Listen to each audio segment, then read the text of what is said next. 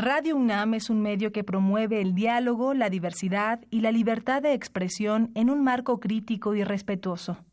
Los comentarios expresados a lo largo de su programación reflejan la opinión de quien los emite, mas no de la radiodifusora.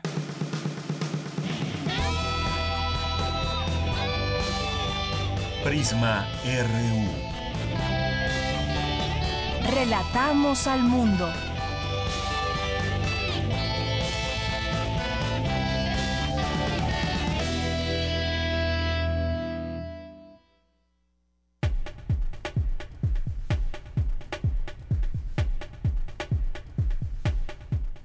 Muy buenas tardes, esto es Prisma RU, cerrando la semana y además cerrando el mes. Hoy es 30 de noviembre del año 2018 y pues mañana será un día importante en la vida política del país. Hay un cambio de poderes. Vamos a estar muy atentos. De una vez los invitamos a que nos escuchen a partir de las 16.50 horas el día de mañana. Estaremos eh, pues platicando sobre ese tema. Habrá una transmisión especial y bueno, pues como, como lo señala eh, RTC, desde, habrá una cadena nacional y entonces nos enlazaremos a las señales y también a las 10.50, que es el cambio de poderes ahí en el Palacio Legislativo.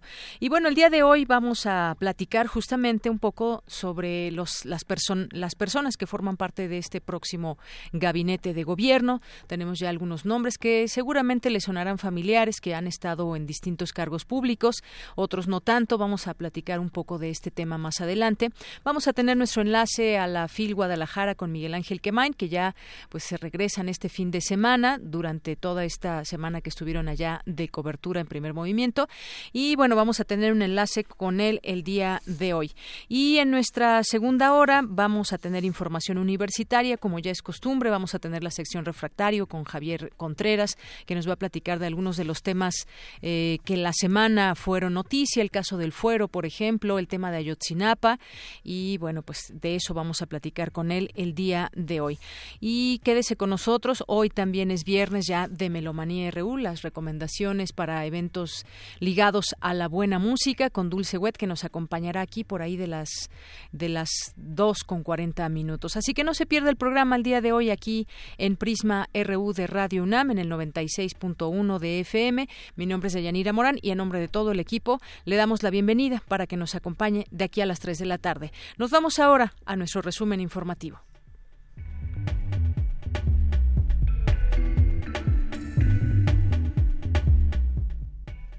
Una con seis minutos y en, en nuestro resumen en los temas universitarios se llevó a cabo el primer encuentro de preservación digital. Virginia Sánchez nos tendrá la información. En la Filmoteca de la UNAM se restauró el negativo Asalto Cinta sobre el movimiento estudiantil de 1968 en Colombia. Más adelante Cristina Godínez con los detalles. A partir de hoy hasta el 2 de, el domingo 2 de diciembre estará la exhibición de autos antiguos Petromobile. Cindy Pérez Ramírez nos tendrá los detalles. Muchos son eh, pues les gusta admirar estos clásicos que estarán en la UNAM así que no se olvide de aquí hasta el próximo domingo. Y en el Instituto de Ingeniería tuvo lugar la conferencia sobre obsolescencia digital. Más adelante Dulce García nos dirá de qué se trata y en los temas nacionales, el presidente Enrique Peña Nieto entregó la Orden del Águila Azteca a Jared Kushner, yerno de Donald Trump, en Buenos Aires. Desde el primer minuto de su mandato, Andrés Manuel López Obrador gobernará con su propio diseño de Administración Pública Federal que contempla la creación de la Secretaría de Seguridad, así como de la figura de los llamados superdelegados. Durante el actual sexenio, el robo al transporte de carga creció 162%, según la Cámara Nacional de Autotransporte de Carga. Tome sus precauciones. Dos frentes fríos y vientos fuertes en las zonas altas ocasionarán lluvias, fuertes vientos y bajas temperaturas en la Ciudad de México, informó el Servicio Meteorológico Nacional. Y en los temas internacionales, los presidentes de México y Estados Unidos, así como el primer ministro de Canadá, firmaron el nuevo pacto comercial entre los tres países en el marco de la cumbre del G20 en Buenos Aires, Argentina. Y el narcotraficante mexicano Damaso López Núñez, alias el licenciado, fue condenado hoy a cadena perpetua en un tribunal federal de Alexandria, Virginia, eh, Virginia, tras declararse culpable de un delito de narcotráfico.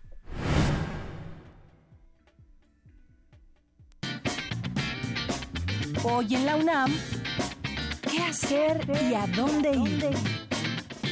No te puedes perder Descarnado, bajo la dirección de la bailarina Marisol Cal y Mayor. Esta pieza coreográfica unipersonal aborda el tema de la transmutación de lo sagrado que se convierte en humano. Se trata de un rito en donde se encuentran lo salvaje con lo divino, lo profano y lo sagrado, lo masculino y lo femenino, lo animal y lo humano. No te pierdas esta obra que se encuentra dividida en tres capítulos con música original e intervención sonora en vivo, así como la realización de una escultura durante la puesta en escena. Asiste al estreno hoy a las 20 horas en el Museo Universitario del Chopo. La entrada general es de 100 pesos, con descuento a estudiantes, maestros, INAPAM y comunidad UNAM.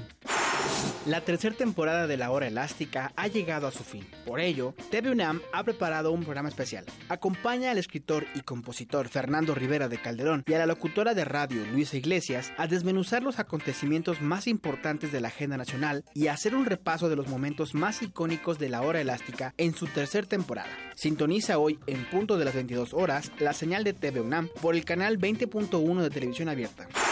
Te recomendamos la puesta en escena La Gran Familia del dramaturgo mexicano Alberto Lobnitz, que narra la historia de Mama Rosa, mujer de 80 años que dirigía una casa hogar y que después de un operativo policiaco fue acusada de diversos delitos cometidos en contra de los niños del orfanato. Los medios de comunicación estaban cargados de versiones contradictorias, usualmente de corte moral. ¿Quién era Mama Rosa? ¿Una madre Teresa o una institutriz dickensiana? ¿O acaso un cacique al viejo estilo priista? La Gran Familia no es solo un retrato de una mujer que se propuso adoptar niños y que terminó por la enormidad de las necesidades de una sociedad en crisis. Asiste a la función hoy y el próximo domingo 2 de diciembre en punto de las 19 y 18 horas respectivamente. La entrada general es de 150 pesos con descuento especial a Comunidad UNAM.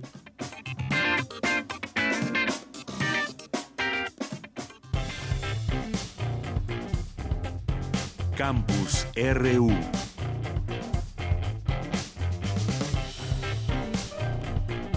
Bien, hoy en nuestro campus universitario, en este día viernes 30 de noviembre, en la Filmoteca de la UNAM se restauró el negativo de Asalto, una cinta sobre el movimiento estudiantil de 1968 en Colombia. Es mi compañera Cristina Godínez quien nos tiene esta información. Adelante.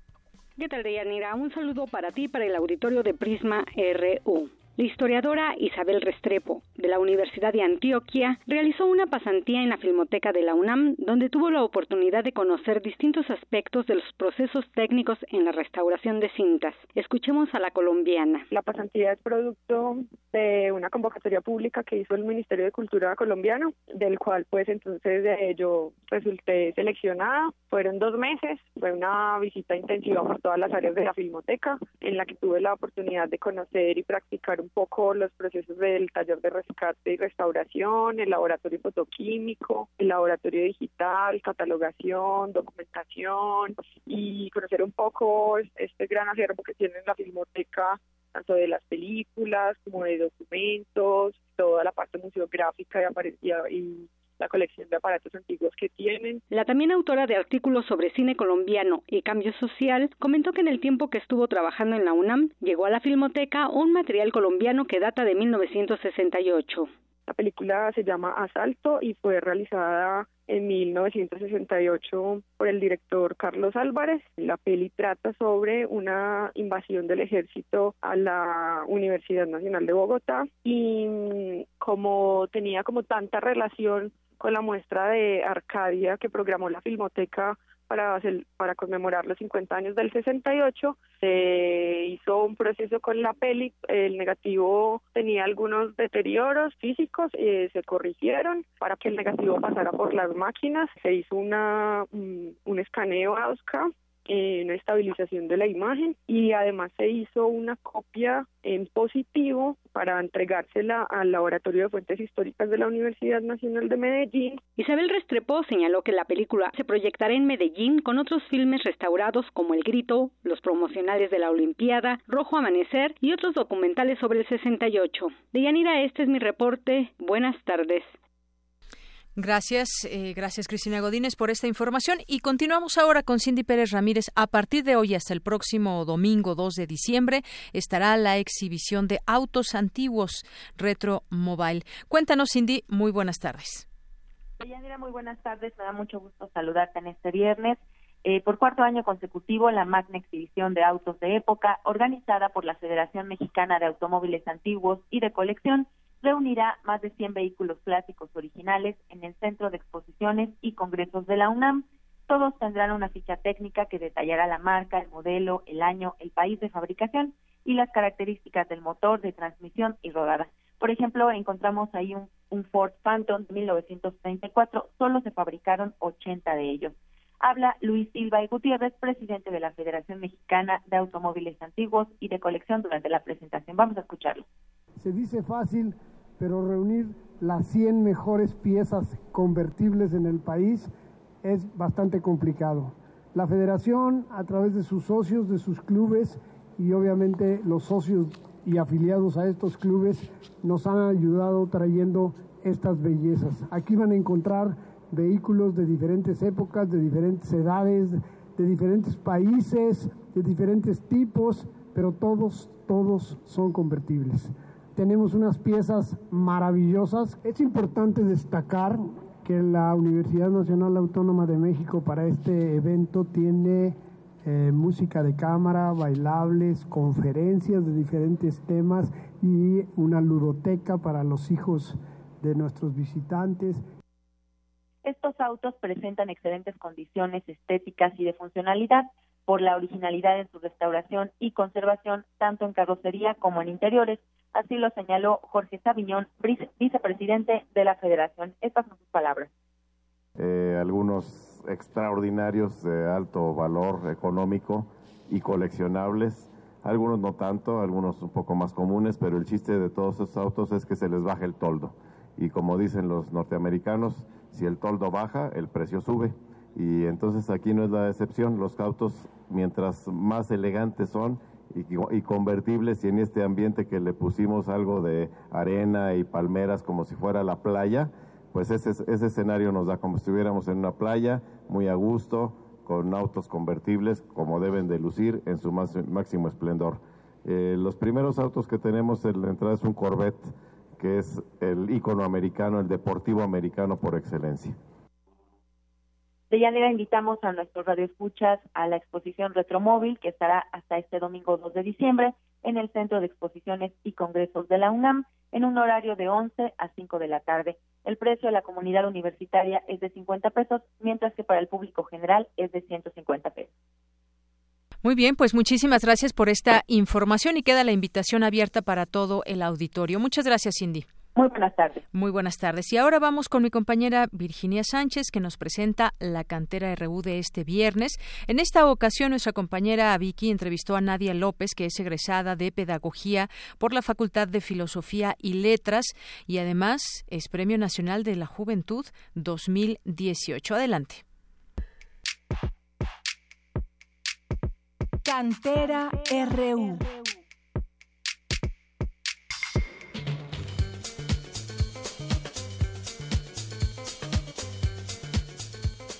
Nadia López García, egresada de la Facultad de Filosofía y Letras, recibió el Premio Nacional de la Juventud 2018 por su labor en el fortalecimiento de la cultura indígena. Conozcamos más a esta extraordinaria y ejemplar universitaria.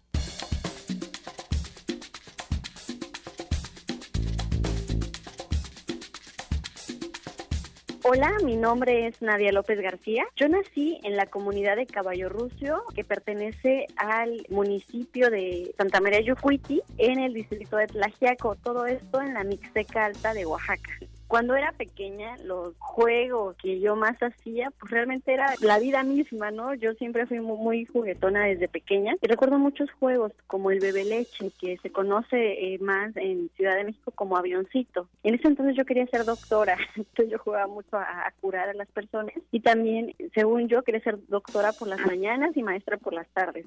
Entonces, realmente esos eran como mis juegos más favoritos, ¿no? Que era como jugar a las posibilidades de lo que yo podía hacer cuando eh, fuera grande Mi infancia fue en el norte del país, en el Valle de San Quintín, en Baja California. Y pues una infancia de niña, hija de padres jornaleros migrantes y realmente no tenía tantos momentos de juego porque después de la escuela mucho de mi actividad era eh, ayudar a mis padres. Eh, muchos niños después de que toman clases entran a los campos de cultivo de fresa, de tomate, de pepino y ayudan a sus papás.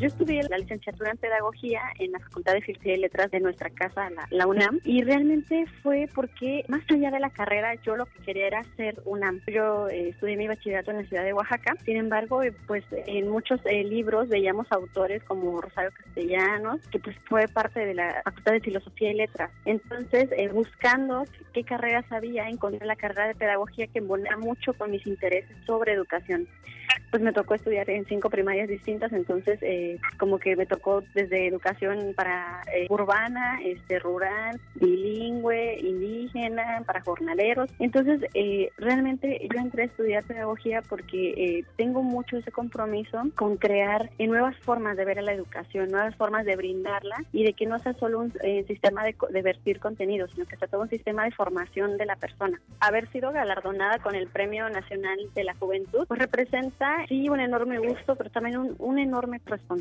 porque algo que me pasó es que te vuelves un poco como referente de muchas generaciones. Siempre he dicho, no se trata de haber ganado un premio, ¿no? Se trata de poder haber compartido que una historia como la mía, sin muchas probabilidades para lograrlo, eh, con mucho trabajo lo está logrando, ¿no? Y también compartirle a los otros que pues eh, es muy difícil, pero no imposible. Nos ha tocado trabajar con nuestras herramientas, ¿no? Y yo creo que la mayor herramienta que tenemos es la voluntad y la resistencia. En mi tiempo libre, eh, aparte de, em, de, seguir escribiendo, que realmente eso ocupa eh, todo mi tiempo más mi trabajo, yo, yo hago material audiovisual, algo que me gusta muchísimo es, eh, ahorita estoy aprendiendo a tocar jarana. Mi papá es, es veracruzano y tengo en mí también la raíz afrodescendiente, entonces pues me gusta mucho interesarme en, la cultura africana y demás y también digamos en cómo, cómo se ha tejido con nuestro México y pues ellos, muchos de ellos están en el son jarocho. Entonces, y aparte me gusta muchísimo bailar.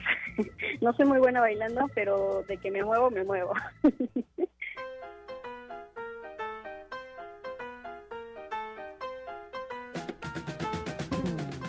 de música, la que me encanta a mí es la, pues, la música latinoamericana y me gusta mucho la trova. También por ahí tengo una beta de escuchar un poco de rock, pero rock de, de los 80, por ejemplo, ¿no? También, eh, siendo muy sincera, en los últimos años he sido muy seguidora de, obras, de sinfonías como las de Mahler, las que creó Mahler, porque pues son, son poemas sinfónicos realmente lo que él hace, entonces como que realmente tengo de todo, gustos de todos. Tendría una lista enorme para agradecer a las personas, a las instituciones que han abonado, ¿no? A, que yo pudiera andar todo este camino para llegar a ciertos espacios. Pero quizá a la, primera persona que tendría que agradecer, pues sería pues a mis padres, ¿no? Serían las primeras personas, muchos familiares que justo me dijeron, yo no logré estudiar una carrera, pero pues tú vas, ¿no? Y, adelante. Y a, a instituciones como la UNAM, que realmente en esta universidad para mí fue la más grande eh, oportunidad de salir adelante porque eh, realmente pagamos nada en colegiaturas y realmente pues hay una biblioteca enorme que puedes consultar. Fui becaria eh, de Pronaves, también después tuve la becaria, la beca del PUIC y después tuve una beca para hacer una estancia en, Barcelona. Entonces yo ahí aprendí a nadar, por ejemplo, ¿no? O sea, creo que tendría mucho que agradecer porque pues sí, uno nunca llega solo, siempre hay alguien que te acompaña, ¿no? mi consejo para toda la juventud sería que sigamos resistiendo. Creo que eh, desde hace muchos años ya y, se está agudizando en el presente, hay muchas cosas que pareciera que van contra los jóvenes, ¿no? Desde falta de oportunidades para trabajar después de que logras concluir una carrera universitaria, también falta de espacios para justo estudiar una carrera, también es muy fuerte lo de la violencia, ¿no? El crimen, que va mucho hacia los jóvenes. Y yo lo que les podría decir es que hay que resistir y no en esta forma de dar la cara a un lado y que no, no me pase a mí, sino que hay que resistir desde el trabajo. Y lo que les puedo decir a los jóvenes es eso, que no se rindan, que es difícil, pero justo en esa dificultad yo creo que radica la grandeza de lograr las cosas.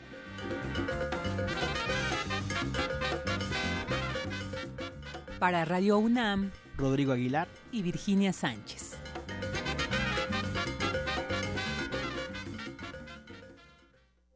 Queremos escuchar tu voz. Nuestro teléfono en cabina es 55 36 43 39.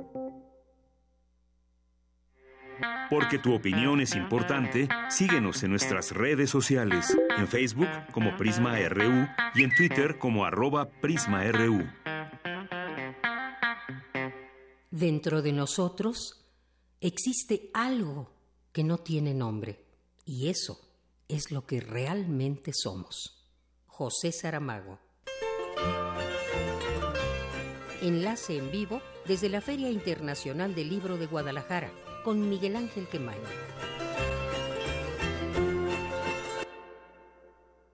Bien, pues ya estamos en este enlace que durante esta semana nuestro compañero Miguel Ángel Quemain de aquí de Radio UNAM del programa Primer Movimiento ha estado enviándonos y bueno, pues cerramos la semana contigo también, Miguel Ángel Quemain, buenas tardes. Hola, Deyanira, buenas tardes.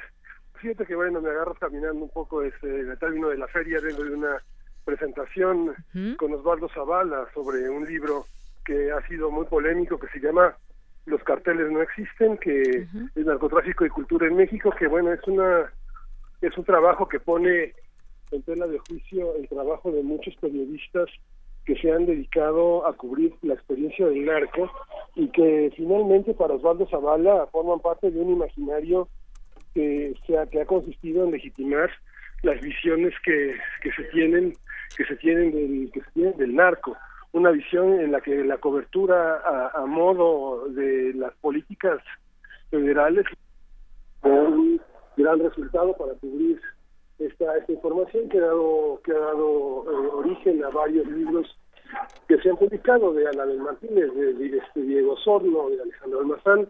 Es un trabajo complejo, muy complejo como tú sabes, porque bueno, tú te has dedicado a, a indagar en muchísimas de las coberturas periodísticas y el periodismo ha sido uno de tus libros y bueno será será un trabajo interesante justamente en este tema del nuevo gobierno que inicia el día de mañana y que eh, pondrá, a, según Osvaldo, a partir de las experiencias en la Secretaría de la Función Pública, un orden en esta criminalidad que viene desde el propio Estado, desde el Estado, desde la, desde la manera de gobernar. Nos han hecho creer, según él, que los narcotraficantes y los carteles existen, sí existen, pero no como esta entidad de la fantasía y del imaginario en el que nos han hecho creer que un puñado de campesinos y de hombres de rancho que se han enriquecido con el narco son los arquitectos de una política que trasciende las fronteras, que pasa por migración, que tiene compradas a las aduanas, en fin,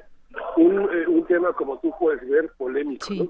Claro, Miguel Ángel, y que además, eh, pues como bien se apunta, eh, pues lo que sabemos del narcotráfico en México es apenas esa versión oficial, ese diagnóstico tal cual quizás tengan las autoridades de alto nivel, las autoridades militares, no lo conocemos, pero sin embargo sabemos que ha llevado a la militarización del país. Sí, y fíjate que bueno, fíjate, ayer estuve, bueno, hoy es, es un largo viernes, es un largo viernes porque está dedicado a hablar en un foro dedicado al periodismo internacional con periodistas muy destacados en los que justamente las condiciones de los periodistas vuelven a estar en el, en el corazón del debate, las, las dificultades para la cobertura de muchas de las cosas que nos que nos toca ver, que nos toca enfrentar. Y esta característica del inicio de este siglo que consiste fundamentalmente en que todo un conjunto de periodistas eh, se ha tenido que independizar porque no caben en los medios. Hay una complicidad también y un arrinconamiento de los medios que eh, son condicionados a partir de la publicidad a que eh, eh, entreguen una versión llena de sangre de lo que pasa en todo el país, ¿no? Así es, sí, Miguel Ángel. Sí, no, sí, sí, sí me ibas a preguntar algo. Sí, no, que ese periodismo internacional y también trabajos que a nivel internacional y justamente también en cruces de información que hemos podido tener en su momento, me hace recordar, por ejemplo, los papeles de Panamá o Wikileaks, por ejemplo, que en estos, en este tipo de trabajo de unión entre periodistas de distintas partes del mundo, pues se ha logrado conocer detalles de algunas investigaciones y de algunos temas que han sido muy polémicos. Sí, y fíjate que bueno, hoy hoy vamos a tener una mesa hacia hacia la media tarde, que es herencia de un sexenio, simulación, desplazamiento Violencia contra Mujeres Periodistas 2012-2018, en el que participan Laura Castellanos y Lucía Lagunes Huerta de CIMAC. Y bueno, va a ser muy interesante porque el papel de la mujer ha sido, ha sido fundamental. Eh, eh, en primer movimiento ahí tuvimos la oportunidad ¿Sí? este, de hablar con eh, Pedro Ángel Palau sobre, sobre un personaje, Daniela Real, que es parte de su novela, este, es parte de su nueva novela que se llama todos los miedos, que justamente es el papel de una periodista, de una mujer. Ser, ser mujer no es, es una particularidad y es una vulnerabilidad en la cobertura de medios. Hemos tenido muchas reporteras muy valientes, autoras de libros, pero que bueno, finalmente ser mujer es un signo de vulnerabilidad y hay una paranoia distinta a, la, a la de un hombre, ¿no? Digamos, rentar un lugar sola, vivir sola, estar sola en la noche, conectar eh, informantes, andar sola en los taxis, es un, un trabajo que, que, merece leerse. Algo que dijo Pedro Ángel, Pedro Ángel Palau en la entrevista que hoy le hicimos en primer movimiento fue no que ya no queremos que a partir del 1 de diciembre haya una consideración de una prensa buena y otra prensa difícil, porque eso vulnera a los periodistas. Creo que todos somos un solo cuerpo y que habrá distintas capacidades, distintos alcances, distintas y enfoques. Pero, pero tenemos que respetarnos y tenemos que fortalecer el ejercicio crítico de un periodismo ágil, crítico, eh, de, respuesta y de análisis y de debate. Fíjate que ayer tuve la oportunidad de estar en la mesa que cerró el día de ayer, el día jueves, fue una mesa polémica, compleja, en la que José Woldenberg, eh, eh, Jesús Ramírez Cuevas, Tatiana Cloutier y Jorge Volpi estuvieron discutiendo sobre eh, los, los, horizontes del nuevo gobierno y bueno la, la posición de Jorge Volpi fue muy interesante porque justamente en correspondencia con Osvaldo Zavala hoy señalaba que bueno la, la, visión del nuevo gobierno en cuanto a la a la Guardia Nacional es interesante. Lo que Volpi señaló es que es necesario un debate nacional en torno a la militarización de las cabezas que es lo que tiene que ser un mando civil y no un mando militar él señaló que es muy importante que no eh, que no olvidemos que la Marina y el Ejército son quienes más observaciones tienen en la violación de derechos humanos y que no permitamos que eh, sea que sea lo que conduzca a las Fuerzas Armadas. Oye, ¿sí? Sí, sí, sí, que, que seguramente muy interesante con este enfoque que le da Jorge Volpi, porque en esa misma mesa nos platicas estuvo Jesús Ramírez, quien ha explicado en varias ocasiones también justamente ese tema de la Guardia Nacional y cómo es que debemos de ver ese plan eh, de seguridad de una manera general, completa y no solamente detenernos en, en esa parte. Me imagino que ha, ha de haber habido contrastes en estos puntos de vista. Sí, justamente también coincidió Ramírez en esa parte de que es importante tener esa visión. Eh, Woldenberg fue muy interesante también porque él habló de que, bueno, no hay una... Hace, hace falta tener un, lenguaje jurídico, un lenguaje legislativo eh, acabado, claro, porque a veces no se entiende qué es lo proporcional, qué son los escaños, qué es una mayoría absoluta y en qué consiste construir los contrapesos. Si bien Morena y las alianzas, las coaliciones tienen una, una alianza importante y que tienen la mayoría en el legislativo, esa, esa mayoría absoluta, este, es importante y el desafío de Morena construir contrapesos y que la oposición tenga una, una carta abierta de participación en las decisiones, que en los momentos más desesperados no se opte por la mayoría absoluta y que, y que se tomen decisiones arbitrarias. Es importante que haya un consenso, que haya una discusión y que, que se fortalezca la democracia. Por su parte, eh, Tatiana Cloutier, este, lo que lo que señaló y que me pareció muy importante fue esta parte de que no hay no hay perdón ni olvido, sino memoria, este, justicia y verdad, y que es un proceso en que muchos especialistas han señalado esa necesidad que las autoridades judiciales y que la denuncia ciudadana prospere hacia donde tenga que llegar y que no se detengan los cauces de hacer justicia y de dar y de dar verdad a todos los ciudadanos que han sido vulnerados, a todas las madres y hermanos y padres que buscan a sus hijos y que el caso de Ayotzinapa si bien es una es una es, una excepcionalidad que no sean las excepcionalidades lo, que lo que vaya a gobernar. En fin, Deyanira, ha sido un proceso muy interesante de esta feria, cada vez más politizado hacia el fin de semana.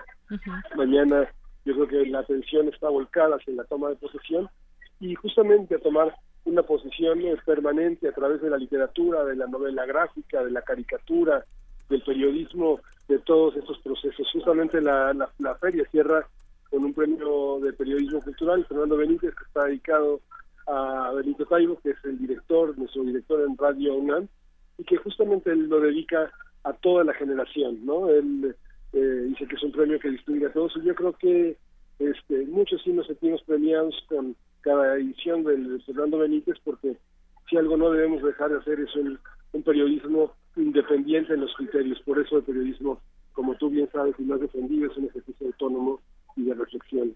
Y bueno, ahí quedaría mi reporte de Yanira. Así es. Bueno, pues muchas gracias, eh, Miguel Ángel, esta mesa que nos platicas, sin duda muy interesante. Este último premio también que se va a dar el día de hoy en este marco. Por supuesto, muchas felicitaciones a Benito Taibo. Y pues me llevo también estos dos libros que hoy nos recomiendas, además de los autores con los que pudiste platicar durante la semana y que aquí nos, nos, eh, nos reportaste. Hoy nos quedamos con Osvaldo Zavala, este libro que tiene que ver con el narcotráfico o cómo es que lo vemos, cómo lo podemos leer, todo lo que tenemos en, en la mesa, en el tema, visto desde el periodismo y desde la academia, tengo entendido este libro. Y bueno, el de Pedro Ángel Paló, por supuesto, también, todos los miedos. Y pues eh, ya cuando llegues, seguramente tendremos oportunidad de platicar. Por lo pronto, muchas gracias por esta semana, Miguel Ángel. Así de te abrazo y abrazo a todo el equipo. Igualmente, un abrazo para Hasta ti. Pronto. Hasta luego, muy buenas tardes. Miguel Ángel Quemain, Porque desde tu la opinión es importante, síguenos en nuestras redes sociales, en Facebook como Prisma RU y en Twitter como arroba PrismaRU. Prisma RU. Relatamos al mundo. Bien, continuamos una de la tarde con 34 minutos. Pues efectivamente, como ya nos decía Miguel Ángel Quemain, el día de mañana mucha de la información que se estará generando, pues desde nuestro país, desde donde se llevarán a cabo eh, la transición de eh, poderes y sobre todo también en un espacio como lo es la FIL, un espacio tan diverso, un espacio donde se generan múltiples eh, ópticas, puntos de vista, opiniones en torno a lo que acontece en nuestro país. Y además discutido en estas conferencias, en estas eh, en estas pláticas que se tienen tan ricas donde pues puede participar gente de la más diversa opinión, encontradas muchas opiniones de estas, lo que se genera desde ahí. Y bueno, pues hemos estado ahí muy pendientes a través de este reporte. Y pues mañana, mañana sin duda un día importante. Entre otras cosas, bueno, nos gustaría compartir con ustedes el día de hoy, pues, eh, ¿quién será este gabinete? ¿Quiénes conformarán este gabinete del presidente Andrés Manuel López Obrador, que mañana, a partir de mañana, ya será nombrado como presidente de México? Bueno, pues eh, algunos de los nombres que ya hemos escuchado a lo largo de estos meses de transición está, por ejemplo, eh, se consideraron 28 funcionarios de alto nivel anunciados por el presidente electo. La lista se integra con secretarios, funcionarios con rango equiparable en la Secretaría del Trabajo estará Luisa María Alcalde, en el Infonavit Carlos Martínez Velázquez, en la Sedatu Román Guillermo Meyer Falcón, en la Sedatu donde también en pues en últimas fechas estuvo en el ojo del huracán por señalamientos de temas de recursos, de la transparencia. En la CONADE está estará Ana Gabriela Guevara, en Bienestar eh, María Luisa Albores, en Cultura Alejandra Frausto Guerrero, en el ISTE Luis Antonio Ramírez Pineda, en la Secretaría de la Función Pública, Irma Heréndira, en el IMSS, Germán Martínez Cázares, en la Semarnat, Josefa González Blanco Ortiz Mena, en la Secretaría de Energía, Norma Rocío Nale García, eh, que hasta hace unos días era legisladora y bueno, pues ya eh, pidió esta licencia para convertirse a partir de mañana en la Secretaría de Energía. En el INPI está Adelfo Regino Montes, en la, eh, en la Secretaría de Economía, Graciela Márquez Colín, eh, Marcelo Ebrard Casaubón en la Secretaría de Relaciones Exteriores, eh, que ha tenido también mucha actividad estos últimos meses. En la Sedena, Luis Crescencio Sandoval González, en el CONACIT, Marielena Álvarez Bulla, universitaria. Eh, en Pemex, Octavio Romero Oropesa, en Conagua, Blanca Elena Jiménez Cisneros, en la Secretaría de Hacienda y Crédito Público, Carlos Ursúa, en la Secretaría de Marina, José Rafael Ojeda Durán, en la Secretaría de Educación Pública, Esteban Moctezuma Barragán, en la Secretaría de Turismo, Miguel Torruco, en la Zagarpa, Víctor Villalobos, el jefe de la oficina eh, de Presidencia, Alfonso Romo Garza, en la Secretaría de Gobernación, Olga Sánchez Cordero, en Salud, Jorge Carlos Alcocer Varela, en Comunicaciones y Transportes, Javier Jiménez Espriu, en la CFE, Comisión Federal de Electricidad, Manuel Bartlett. Estos serán los secretarios que pues estarán al frente de estas secretarías que acabo de mencionar. ¿Qué estudiaron los principales funcionarios considerando estudios de licenciatura o equivalentes? Bueno, pues entre las carreras que podemos encontrar del gabinete de quienes lo conforman están las carreras de Derecho, de Economía ingeniería agrónoma, administración, administración militar, administración naval, arquitectura, biología, ciencia política, ingeniería ambiental, ingeniería mecánica, ingeniería química, matemáticas aplicadas, medicina, relaciones exteriores, y bueno, pues eso es parte de lo que de lo que podemos encontrar. ¿Qué más? Que algunos otros detalles importantes de conocer con estos nombres que cada vez más se nos harán familiares a lo largo conforme vaya pasando el tiempo tiempo y el papel que estarán desempeñando también estará pues la ciudadanía muy pendiente o así debemos estar muy atentos al desempeño de estos próximos gobernantes. ¿De qué universidades egresaron? En su mayoría son de la UNAM, el ITESM, la unidad de la Universidad de Chapingo, del, ITAM, del Colegio de Agricultura, del Colegio de México, de la Escuela Mexicana de Turismo, la Escuela Naval Militar, de la Salle, Escuela Superior de Guerra, la UAM, Medicina, Relaciones Internacionales. Y bueno, pues también el máximo grado de los académicos de los funcionarios, 10 tienen licenciatura, 9 maestría, 8 tienen doctorado. Y bueno, pues en la Secretaría de Gobernación estará Olga Sánchez Cordero, que bueno, pues ella es egresada de la, de la licenciatura de Derecho por la UNAM, ha tenido también distintos cargos, ha sido ministra de la Suprema Corte de Justicia de la Nación y también tenemos en la Subsecretaría de Gobernación a Zoé Robledo Aburto, quien tiene una licenciatura en Ciencia Política en el ITAM y también ha tenido algunos otros cargos, ha sido senador de la República con licencia por Chiapas ahora. Eh, 2010 fue electo diputado local del Congreso de Chiapas. Y bueno, pues ahí los distintos nombres de las personas y sus perfiles que pues ya podemos consultar a través de Internet. Y como les comento, pues será muy interesante que podemos conocer, podamos conocer esos perfiles, pero sobre todo vamos a estar atentos a su desempeño. Hay temas que son urgentes de atender. Sabemos, y aquí lo hemos eh, platicado, lo hemos expuesto a través de la voz de académicos, de especialistas en las materias como en educación, en salud, en seguridad, por ejemplo.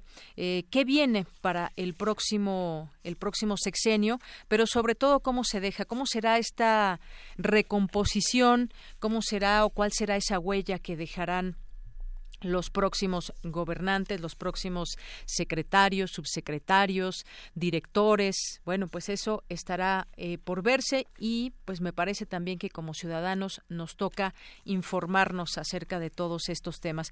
Bueno, y también habíamos mencionado ayer que Los Pinos estará abierto a los mexicanos a partir de el próximo sábado a las 10 de la mañana.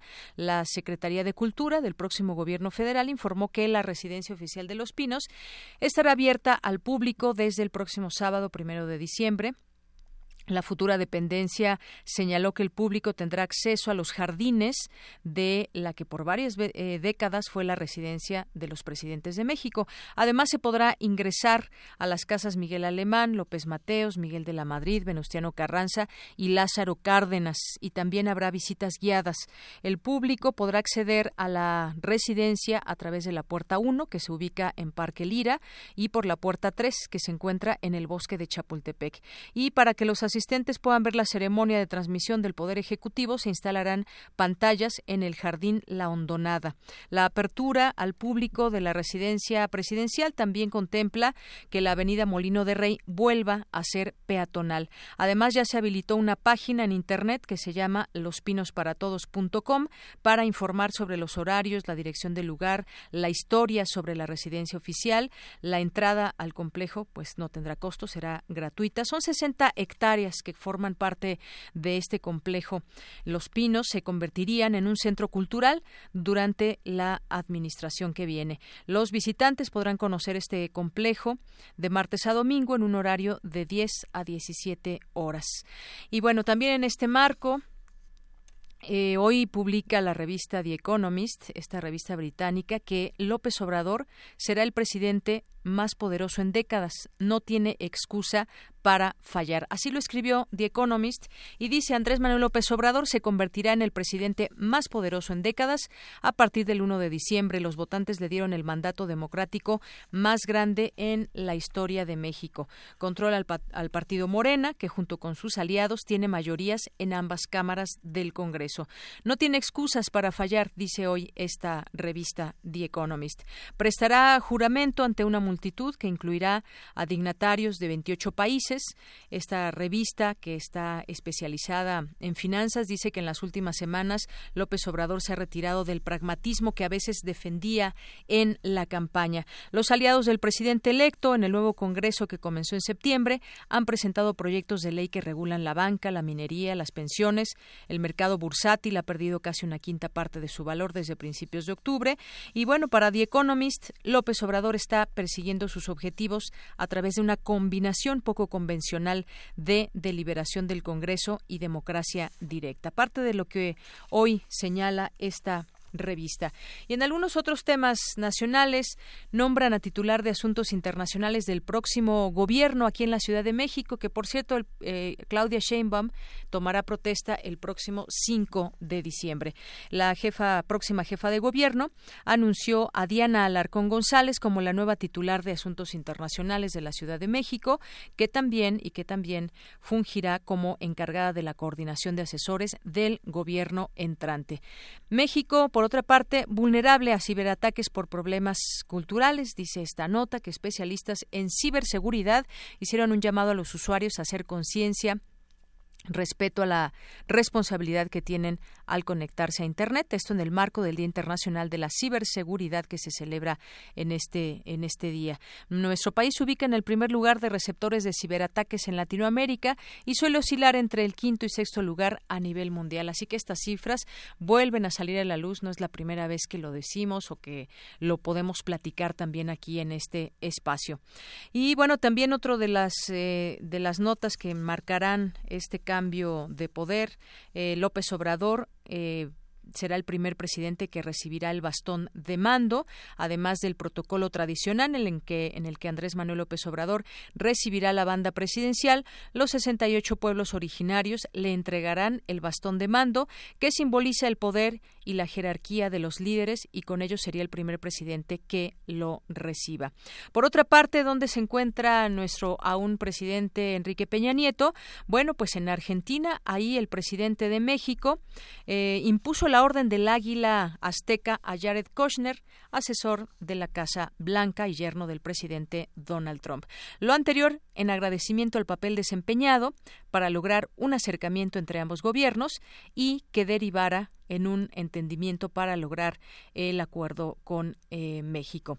Y bueno, pues esa es la razón. Ayer decíamos, pues, ¿por qué? ¿Qué hizo Jared Kushner para merecer esta orden? Bueno, pues le agradece el gobierno, no así la gente, le agradece, el gobierno el papel que desempeñó para este acercamiento entre ambos gobiernos, el de México y Estados Unidos. Y bueno, pues Enrique Peña Nieto se despide Termina su mandato esta noche con un pacto por México que se firmó el 2 de diciembre de 2012. Un pacto por México que hoy podemos decir pues un pacto fallido, un eh, tratado o que no cumplió las expectativas que deseaban, por lo menos así lo dicen los que fueron parte también como líderes políticos y de partidos en ese momento. Eh, un tratado de comercio trilateral renegociado y crecimiento del empleo en inversión extranjera, pero también con claroscuros como la desaparición de los normalistas y la corrupción de gobernadores. Que bueno, pues la desaparición de normalistas que quedará pendiente para el próximo gobierno será una de las primeras acciones para llevar a cabo o continuar una investigación que en su momento se vio empañada por muchas cosas. Eh, llevan a migrantes a su nuevo albergue. Ayer inició el traslado de camiones del transporte público de cientos de migrantes que se ubican en la unidad deportiva Benito Juárez en el centro de Tijuana. El predio de 120 mil metros cuadrados contra los casi 15 mil que tiene el actual centro. Por otra parte, al menos 50 migrantes se declararon en huelga de hambre como forma de presión a Estados Unidos. ¿Le interesará a Estados Unidos? Voltearé a ver esta huelga de hambre que emprenden estos migrantes. Esto lo están haciendo en las instalaciones justamente de esta unidad deportiva y pues también entre llamados de las autoridades de Tijuana de decir que esto pues prácticamente ya se salió de las manos y bueno, ha habido ya este apoyo de manera más formal al trasladarlos a esta unidad deportiva. Y quienes ya llegaron para la toma de protesta de Andrés Manuel López Obrador son los presidentes de de Cuba, Miguel Díaz Canel, de Bolivia, Evo Morales y de Venezuela, Nicolás Maduro, países que conforman la izquierda de Sudamérica y el Caribe. Y bueno, pues como decíamos, ahí ya estarán por llegar muchos otros representantes internacionales. Y bueno, también, ya ahora que se que se supo también que eh, en Zapopan hubo un nombramiento especial. Ahora el diputado de un diputado de Hidalgo pide que las peleas de gallos sean patrimonio cultural inmaterial. Y bueno, pues este movimiento que es eh, este diputado que es de, de Morena, Rafael Garnica, presentó una iniciativa para que en Hidalgo se decrete como patrimonio cultural inmaterial los combates de aves, popularmente conocidos como peleas de gallos. Y bueno, pues por último también informarles en los temas nacionales que a pesar de los recursos invertidos, la educación superior que se imparte en México está provocando que muchos jóvenes egresados de este nivel educativo experimenten problemas para incorporarse al mercado laboral. Y los egresados que logran acceder a un trabajo se insertan en ocupaciones que no se relacionan con su formación y competencias. Esto es lo que alerta la Organización para la Cooperación y el Desarrollo Económico. Y continuamos. Queremos escuchar tu voz. Nuestro teléfono en cabina es 55 36 43 39. Porque tu opinión es importante, síguenos en nuestras redes sociales, en Facebook como Prisma RU y en Twitter como arroba PrismaRU.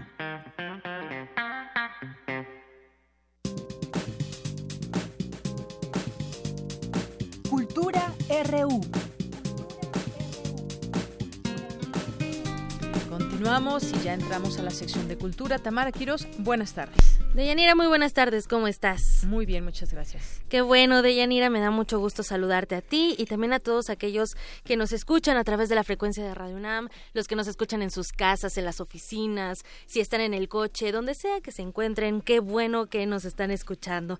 Bueno, ya es viernes, viernes 30 de noviembre, ya casi se acaba el año, pero todavía hay muchas cosas, muchos recintos que visitar y hoy en esta cabina nos visita Tania Arce, ella es responsable de vinculación y difusión de la antigua Academia de San Carlos. Tania, todavía tenemos tiempo para ir a la antigua Academia de San Carlos. Hola, buenas tardes, Deyanira. Buenas tardes. Buenas tardes. Claro, por supuesto. Todavía es tiempo, seguimos nosotros trabajando. Eh, justo el motivo de mi visita el día de hoy con ustedes es invitar al auditorio a la última exposición que tenemos para inaugurar la próxima semana. Esto será el día martes 4 de diciembre a las 19 horas. Esta exposición se titula Memorias de una clase de dibujo en la Academia de San Carlos. La autora, eh, Leticia Herrera Álvarez, eh, fue alumna en la década de los 90 de, eh, del taller de dibujo en la Academia y justo hace un homenaje a este taller en el que presenta pues unas fotografías que tomó en esa época eh, y que muestra pues el proceso que, que se lleva durante el, el aprendizaje de, de, esta de este taller. Entonces bueno lo que podamos encontrar es una exposición totalmente eh, es em, de distintas disciplinas eh, muestra fotografía eh, lo que es el dibujo pintura y un video también y finalmente también este libros que ella escribe es poesía y que finalmente su trabajo de, de dibujo le permite ilustrarlos. Eh, claro, oye Tania, justo antes de que entraras a cabina, bueno, platicábamos con la producción que llegar a la antigua Academia de San Carlos, tanto a, la antigua Academia de San Carlos como San Ildefonso, es llegar a un oasis. El centro histórico de la Ciudad de México, bueno, es eh, hay mucho, muchas personas transitando, hay vendedores, vemos de todo, una multitud, y tú llegas a estos recintos y es como encontrar paz, ¿no? Entonces, eh, bueno, también cuántas personas no han pasado, grandes artistas han pasado por la antigua Academia de San Carlos Así es, Tamara, justo. El centro es un lugar en donde encuentras una infinidad de cosas. Sí. Entre comercio. Hasta lo que no, lo, que no buscabas, ahí lo, que no imaginas encontrar, ahí lo hayas. Entonces, igual, eh, estamos rodeados de una arquitectura impresionante. Los recintos, lo que conocemos nosotros principalmente como barrio universitario, que es donde surgen lo que hoy son nuestras facultades y, que de ahí nace Ciudad Universitaria, eh, pues es increíble, ¿no? El, el, encontrarte con esos espacios y como bien lo mencionas, entrar a ellos y perderte y olvidarte que estás en ese bullicio en donde la gente no para de transitar, donde los coches son cada vez más constantes en su presencia, donde el turismo cada vez es mayor también en esta zona y que no nada más es extranjero, sino también nacional, ¿no? Entonces eso es increíble el que entras y te pierdes entre arquitectura, arte, historia y demás información que puedes encontrar en todos estos espacios. Claro, oye, y bueno, eh, un pretexto perfecto es este martes 4 de diciembre para ir a la inauguración de esta exposición que nos mencionas. Exactamente, Memorias de, de una clase de dibujo en la academia, pues nos muestra esa labor que no nada más es la labor del maestro o del académico o de los alumnos que van a tomar estas clases, sino también de quienes participan, porque muchos de estos talleres son apoyados por modelos. Entonces, el modelaje en vivo, que tengas ahí a la persona y que estés haciendo un trazo que tienes que hacer en 5 o 10 minutos y que la posición del modelo es inerte, no puede moverse en ese lapso hasta que el alumno capte y que justo eso, ¿no? Ellos en ese momento se pierden de todo lo que pueda suceder a su alrededor y se centran a la figura del modelo que tienen enfrente para lograr esos trazos. Me comentaba Leti que en algún momento pues hacían también práctica a ojos cerrados, entonces el lograr tú ver primero al modelo eh, de frente a tuyo, cerrar los ojos y trazar una línea para lograr ese, ese trazo que te dé la figura humana, pues es una experiencia increíble y que los resultados pues los podrán ver en esta exposición. Oye, y qué buena memoria también, ¿verdad? Y, y eh, también una conexión entre los artistas, ambos artistas, la modelo y el dibujante. Exactamente, esa conexión, esa comunicación no verbal que tiene que existir entre ambos es increíble y además la guía que el maestro en ese momento también te puede pueda proporcionar el em, abrir esos sentimientos y que creen algo que a lo mejor ellos tampoco imaginaban que podían ser capaces de hacer, ¿no? Claro. Oye, Tania, bueno, esta es una cita que tenemos para el martes 4 de diciembre a las 7 de la noche para ver memorias de una clase de dibujo y, adentrarnos en esta historia, pero también, bueno, hay salas permanentes, está la sala permanente de numismática, también de escultura clásica. Sabemos que la UNAM, bueno, tiene debe de tomar vacaciones también, toma un periodo de descanso de sembrinas, pero eh, cuáles son los horarios también que va a manejar la antigua Academia de San Carlos para aquellos que tengan eh, un espacio de ir. Claro, nosotros, bueno, bien como lo mencionas, tenemos el horario de escuela, seguimos siendo una escuela. La academia cumplió apenas el 4 de noviembre 237 años. Apenas. Apenas, apenas 237 años. Entonces, eh, pues tenemos ese horario. Cerramos en periodo de vacaciones, nos vamos el 15 de diciembre, salimos ya de vacaciones, retornamos el día 7 de enero, pero estas dos semanas próximas todavía estamos abiertos con galerías.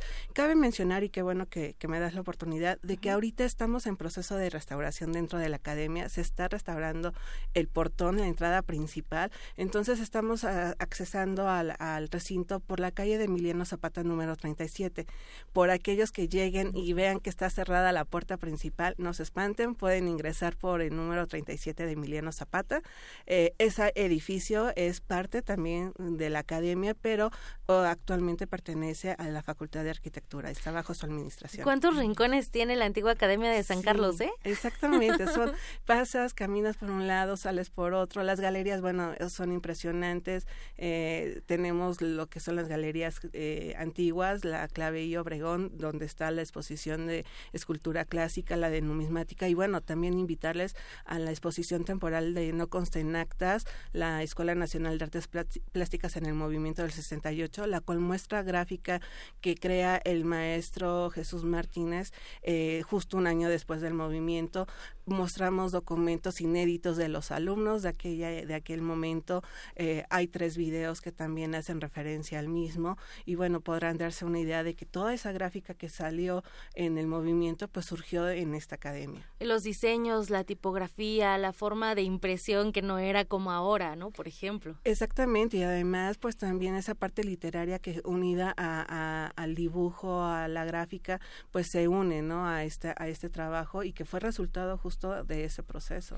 Excelente, Tania Arce. Bueno, pues aquí está la, invitación para la gente, para que se acerque. Si usted conoce la antigua Academia de San Carlos, bueno, sabrá de lo que le estamos hablando y si no la conoce, vaya, porque de verdad es un recinto maravilloso. También los invitamos a que visiten las redes sociales y la página oficial academiasancarlos.unam.mx. Tienen hasta el 15 de diciembre para encontrarla abierta, ya después en 2019, que espero, Tania, nos visites en 2019 para contarnos qué es lo que están preparando para ese año. Sí, tenemos varios proyectos en puerta, estamos trabajando en conjunto con otros museos del Corredor Moneda, ya tuvimos experiencia el mes de octubre con recorridos en conjunto, también nos fue muy bien y la gente pues sigue pidiendo, entonces eh, vamos a trabajar más proyectos en, en, relación y bueno, pues esperemos ya pronto traerles la, la, cartelera del siguiente año. Te esperamos pronto aquí, Tania Arce, eh, responsable de vinculación y difusión de la antigua Academia de San Carlos, para que vengas y nos cuentes qué es lo que va a pasar en este 2019 en ese recinto. Claro que sí, y bueno, aprovechar para felicitarlos a todos, un poquito adelantados,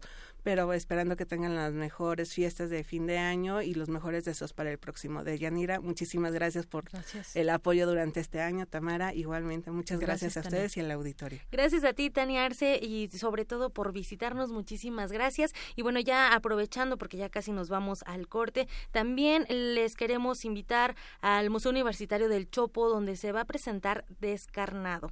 Esta es una pieza coreográfica dirigida e interpretada por Marisol Cal y Mayor, que a través de un montaje unipersonal, bueno, aborda la transmutación de, las, de, de lo sagrado que se convierte en lo humano. Van a ver una interpretación que va de lo salvaje a lo divino, de lo profano a lo sagrado y de lo animal a lo humano. Hoy se estrena esta coreografía a las 8 de la noche. También se va a presentar el 2 y el 8 de diciembre. La entrada general tiene un costo de 100 pesos. Pronto vamos a tener más información.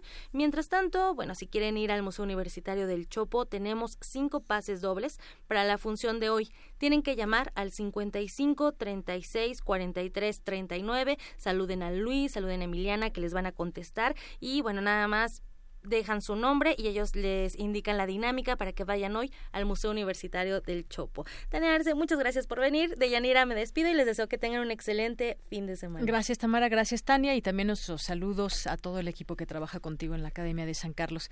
Muchas gracias y vamos a hacer un corte y volvemos a la segunda hora de Prisma RU. 2018 200 años del nacimiento de Iván Turgeniev. En un tiempo en el que aún el esclavismo era cotidiano, Turgeniev idealizaba en sus relatos a los siervos como seres superiores, en calidad humana, a sus amos. Se dice que el impacto causado por sus textos en la opinión pública influyó en la decisión del zar Alejandro II de emancipar a los siervos de la gleba en 1861. Iván Turgeniev, 96.1 de FM. Radio UNAM. Experiencia sonora.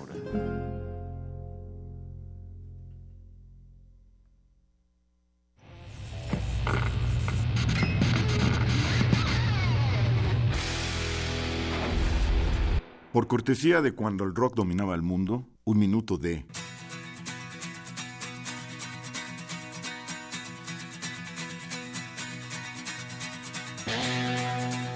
The Who, Pinball Wizard, 1969.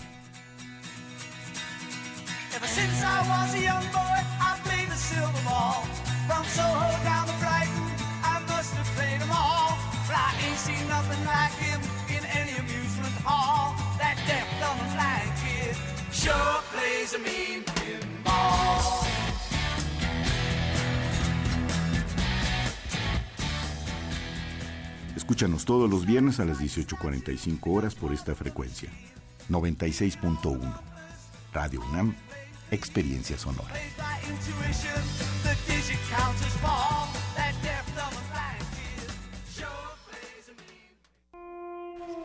Don Fer. ¿Qué tal? Pásele. Gracias. ¿Barba y bigote como siempre? No, don Pepe.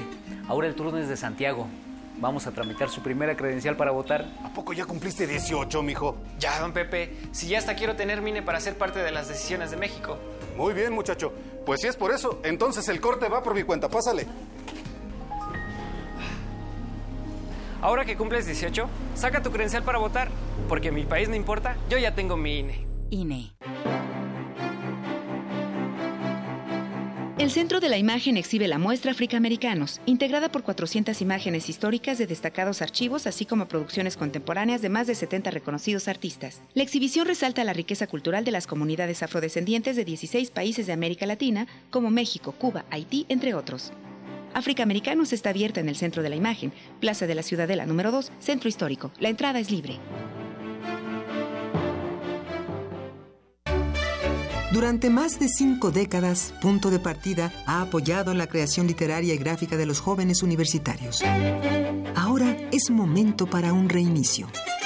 Punto de Partida de la Dirección de Literatura, piso 16, Laboratorio de Iniciativas Culturales UNAM y la revista de la Universidad de México lanzan la convocatoria Partir del Punto donde se seleccionará a tres estudiantes universitarios para que se ocupen de la edición, el diseño y la difusión de seis números. Consulta la convocatoria en www.puntodepartida.unam.mx, www.literatura.unam.mx, www.piso16.cultura.unam.mx y www.revistadelauniversidad.mx. Renovarse y vivir.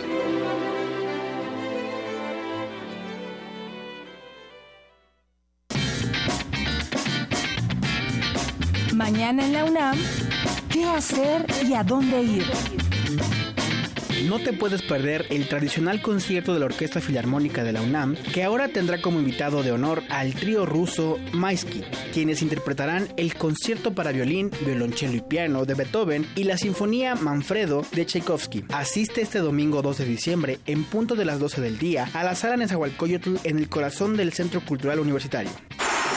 Para los niños también hay opciones. Asiste a la obra de teatro Besos de Lota, de la dramaturga Laura Tirandás, bajo la dirección y producción de la generación 2016 del Centro Universitario de Teatro. Esta puesta en escena narra la historia de Ángela, una pequeña niña francesa cuyo padre vive en Chile, en una vieja ciudad minera llamada Lota. Buscando sobre dicha ciudad desconocida para ella, nuestro personaje inventa toda una geografía paralela, poblada de voces, túneles y pájaros. Sumérgete en este mundo surrealista y asista a la función este próximo domingo 2 de diciembre en punto de las 13 horas en la Valería del CUT, a espaldas de la sala Nezahualcóyotl. La entrada es libre y el cupo limitado.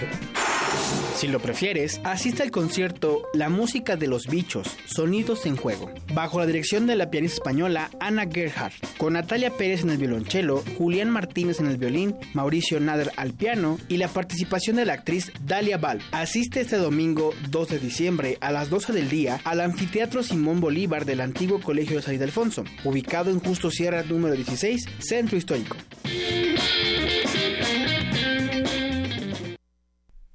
Bien, pues continuamos aquí en Prisma RU. Estamos ya en nuestra segunda hora de esta transmisión, de este programa, y bueno, pues queremos mandar saludos a las personas que están ahí presentes a través del 96.1 de FM o a través de nuestra transmisión vía internet en www.radio.unam.mx. Pues muchas gracias aquí a Verónica Rodríguez, al Charco, que nos dice que ahora sí lo quiere hacer llorar Tamara de la nostalgia y eso que nosotros solo íbamos a hacer prácticas a la H Academia de San Carlos, nos dice aquí el Sarco Iquetecuani.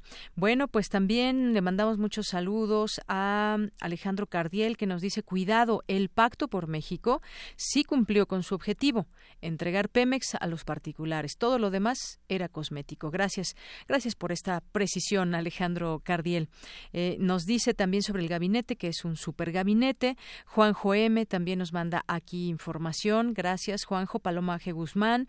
José Luis Sánchez también nos dice que nos va a estar acompañando durante la transmisión especial de Radio UNAM, eh, que estaremos aquí mañana eh, sábado donde, a ver si no, ahorita me corrige el productor, a las 10.50 va a haber una transmisión donde va a estar el cambio de poderes, la banda presidencial, y esto será a las 10.50 y en, en la Cámara de Diputados. Y posteriormente, ya en el Zócalo, en ese traslado que hará a Palacio Nacional, ya como presidente Andrés Manuel López Obrador, abriremos transmisiones a las cuatro con cincuenta minutos y escucharemos el mensaje que dé a, los, a la gente que está ahí en en el Zócalo capitalino, el presidente López Obrador, y posteriormente se calcula que termine como a las seis de la tarde. Tendremos aquí una mesa de análisis que le estaremos diciendo ese mismo día quiénes van a estar con nosotros, pero pues van a ser eh, académicos de primer nivel. Así que no se pierda, eh, ojalá que nos pueda acompañar a través de esta frecuencia y a través del 860 de AM. Y bueno, también eh, saludos a Editorial Enequén Alejandro Sánchez dice, barriéndome, pero llegué. Saludos a todo el equipo, muchas gracias. Nos manda saludos también Paloma y felicitaciones por la entrevista a Nadia López, orgullosamente pedagoga de la UNAM. Esa entrevista que realizó mi compañera Virginia Sánchez en la cantera RU. Eh, también el Sarco nos dice que le consta que está muy chula la expo automotriz esa de los autos clásicos, a, los, a la cual ya le invitamos en nuestra primera hora también. José Luis Sánchez nos dice buen fin de semana hasta el último momento. Trump pisotea a, EPN, al presidente Peña Nieto, así lo hizo en Argentina y aún así nos manda una caricatura de los moneros de la jornada. Eh, y UNAM también, Filmoteca UNAM, también le mandamos muchos saludos, Margeven, y bueno, en especial eh, nuestro radio escucha y que Tecuani le manda muchos saludos a Andrea González, que es su cumpleaños, y le quiere pues dedicar esta canción que vamos a escuchar, aunque sea un poquito, porque pues ya sabes, sí que Tecuani y Andrea saben que el tiempo a veces pues no es el suficiente para la música. Así que vamos a escuchar esta canción de Temple of the Dog, Hunger Strike, un poquito al menos. I don't mind stealing bread from the mouths of decadence.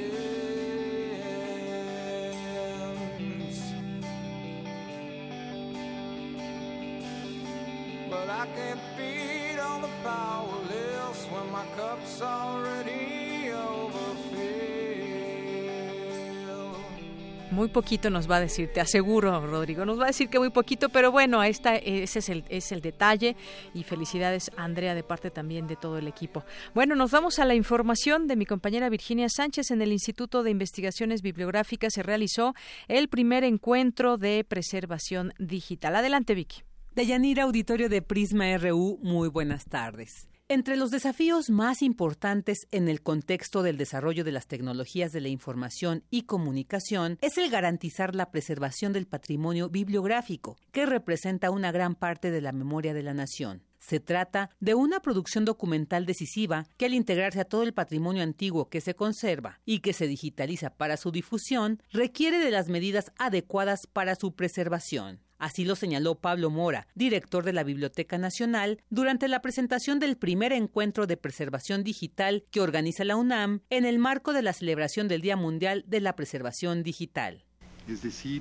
Se requiere del desarrollo de las tecnologías y las instalaciones necesarias para almacenarla de modo que se asegure y se garantice su acceso y su uso en México y en el mundo. La producción y publicación de documentos en plataformas digitales se ha incrementado aceleradamente, dificultando su cuantificación, descripción, clasificación y preservación. Se trata de un problema que impide la adecuada recuperación, la accesibilidad y el uso de estos materiales, un fenómeno que se traduce en la pérdida de una buena parte de la memoria depositada en los repositorios nacionales y en otras instituciones. Un problema que incluso en toda América Latina requiere de fortalecimiento urgente para no perder esta memoria. Por su parte, Alberto Castro, coordinador de innovación y estrategia digital del Instituto de Investigaciones Bibliográficas de la UNAM, dijo que este encuentro representa también un llamado para trabajar con las dudas de lo que implica la preservación digital. La celebración del Día Mundial de la Preservación Digital no es un llamado a conmemorar las tecnologías, las metodologías, o las estrategias que usualmente conjuntamos para diseñar planes de preservación. Tampoco es un llamado a lo que ya estamos convencidos, es un llamado para todos aquellos que aún viven en un contexto social en donde el valor de preservar lo digital es algo completamente desconocido o quizás inimaginable. Me atrevo a asegurar que muchos de los que estamos presentes ya estamos convencidos de trabajar en pro de la preservación digital, pero más allá de estar convencidos, seguramente todos también escondemos algunas dudas bajo el brazo. El tema no es algo sencillo y trivial y como decía, conlleva dudas, incertidumbres, temores conformados por lo desconocido. Cabe señalar que en la Biblioteca Nacional de México, ya existe un grupo de preservación digital conformado por investigadores y técnicos que desde el ámbito multidisciplinario e institucional trabajan para promover la investigación, experimentación y formación de recursos enfocados a esta problemática. Hasta aquí la información. Muy buenas tardes. Gracias, Vicky. Muy buenas tardes. Vamos ahora con mi compañera Dulce García. En el Instituto de Ingeniería tuvo lugar la conferencia sobre obsolescencia digital. Platícanos de qué se trata, Dulce. Adelante. Deyanira, buenas tardes a ti al auditorio de Prisma RU, puesto que hoy día es indudable la importancia que la tecnología juega en nuestras vidas, desde nuestra interacción con las computadoras de escritorio y juegos de video hasta el que tenemos con las tabletas o los smartphones de última generación. Podemos notar que el desarrollo de estos aparatos es acelerado y masivo, además de que tiene una fuerte repercusión desde el punto de vista de la obsolescencia en la generación de residuos. Al hablar de la obsolescencia digital, el maestro Cuauhtémoc Vélez, académico académico del Instituto de Ingeniería de la UNAM, dijo que la obsolescencia de las computadoras depende de dos elementos básicos. Uno es la velocidad de procesamiento, que es el procesador propiamente dicho, y también la capacidad de almacenamiento de datos. En 1970, Intel lanza al mercado un procesador que es el 4004 con 2300 transistores. Recuerden que los procesadores están conformados por un conjunto de transistores que de hecho fue la generación que le precede, pues es, la generación del estado sólido, que son los, transistores, y la siguiente generación es la generación de los circuitos integrados y posteriormente de los BL6, de los circuitos integrados a gran escala. Añadió que de 1970 a 2016 los equipos de cómputo avanzaron mucho y que la evolución será más acelerada para los siguientes años, por lo que los circuitos integrados comenzarán a ser desplazados mucho más rápido. De hecho, desde el momento en que surgen las computadoras con el dispositivo básico que es el bulbo y que después es sustituido por el transistor, después por el circuito integrado y posteriormente por los BL6, pues en automático, cuando ya se implementan esas tecnologías, las tecnologías anteriores comienzan a ser totalmente obsoletas y se desplazan por las nuevas tecnologías. Esto es parte de un proceso, digamos, natural de eh, obsolescencia. Sin embargo, conforme va desarrollándose la tecnología, pues esta obsolescencia cada vez se va acelerando se va acelerando más. Por otra parte, el maestro Cuauhtémoc Vélez dijo también que hay ocasiones en las que ni siquiera se justifica el cambio de nuestros aparatos tecnológicos porque aún siguen siendo útiles. Aquí tiene que ver mucho el aspecto, el término de consumismo, el consumo que estamos haciendo tan desmedido en las tecnologías de la información. En ocasiones justificado, en ocasiones no es tan justificado y en otras más no es nada justificado el estar haciendo actualizaciones de esta tecnología. Aquí algo que en particular nos preocupa desde el punto de vista de la tecnología es la moda, porque el hecho de que algo pase de moda no significa que deje de ser funcional. Hasta aquí el reporte. Muy buenas tardes. Gracias, Dulce. Muy buenas tardes. Y continuamos con las breves internacionales de mi compañera Ruth Salazar.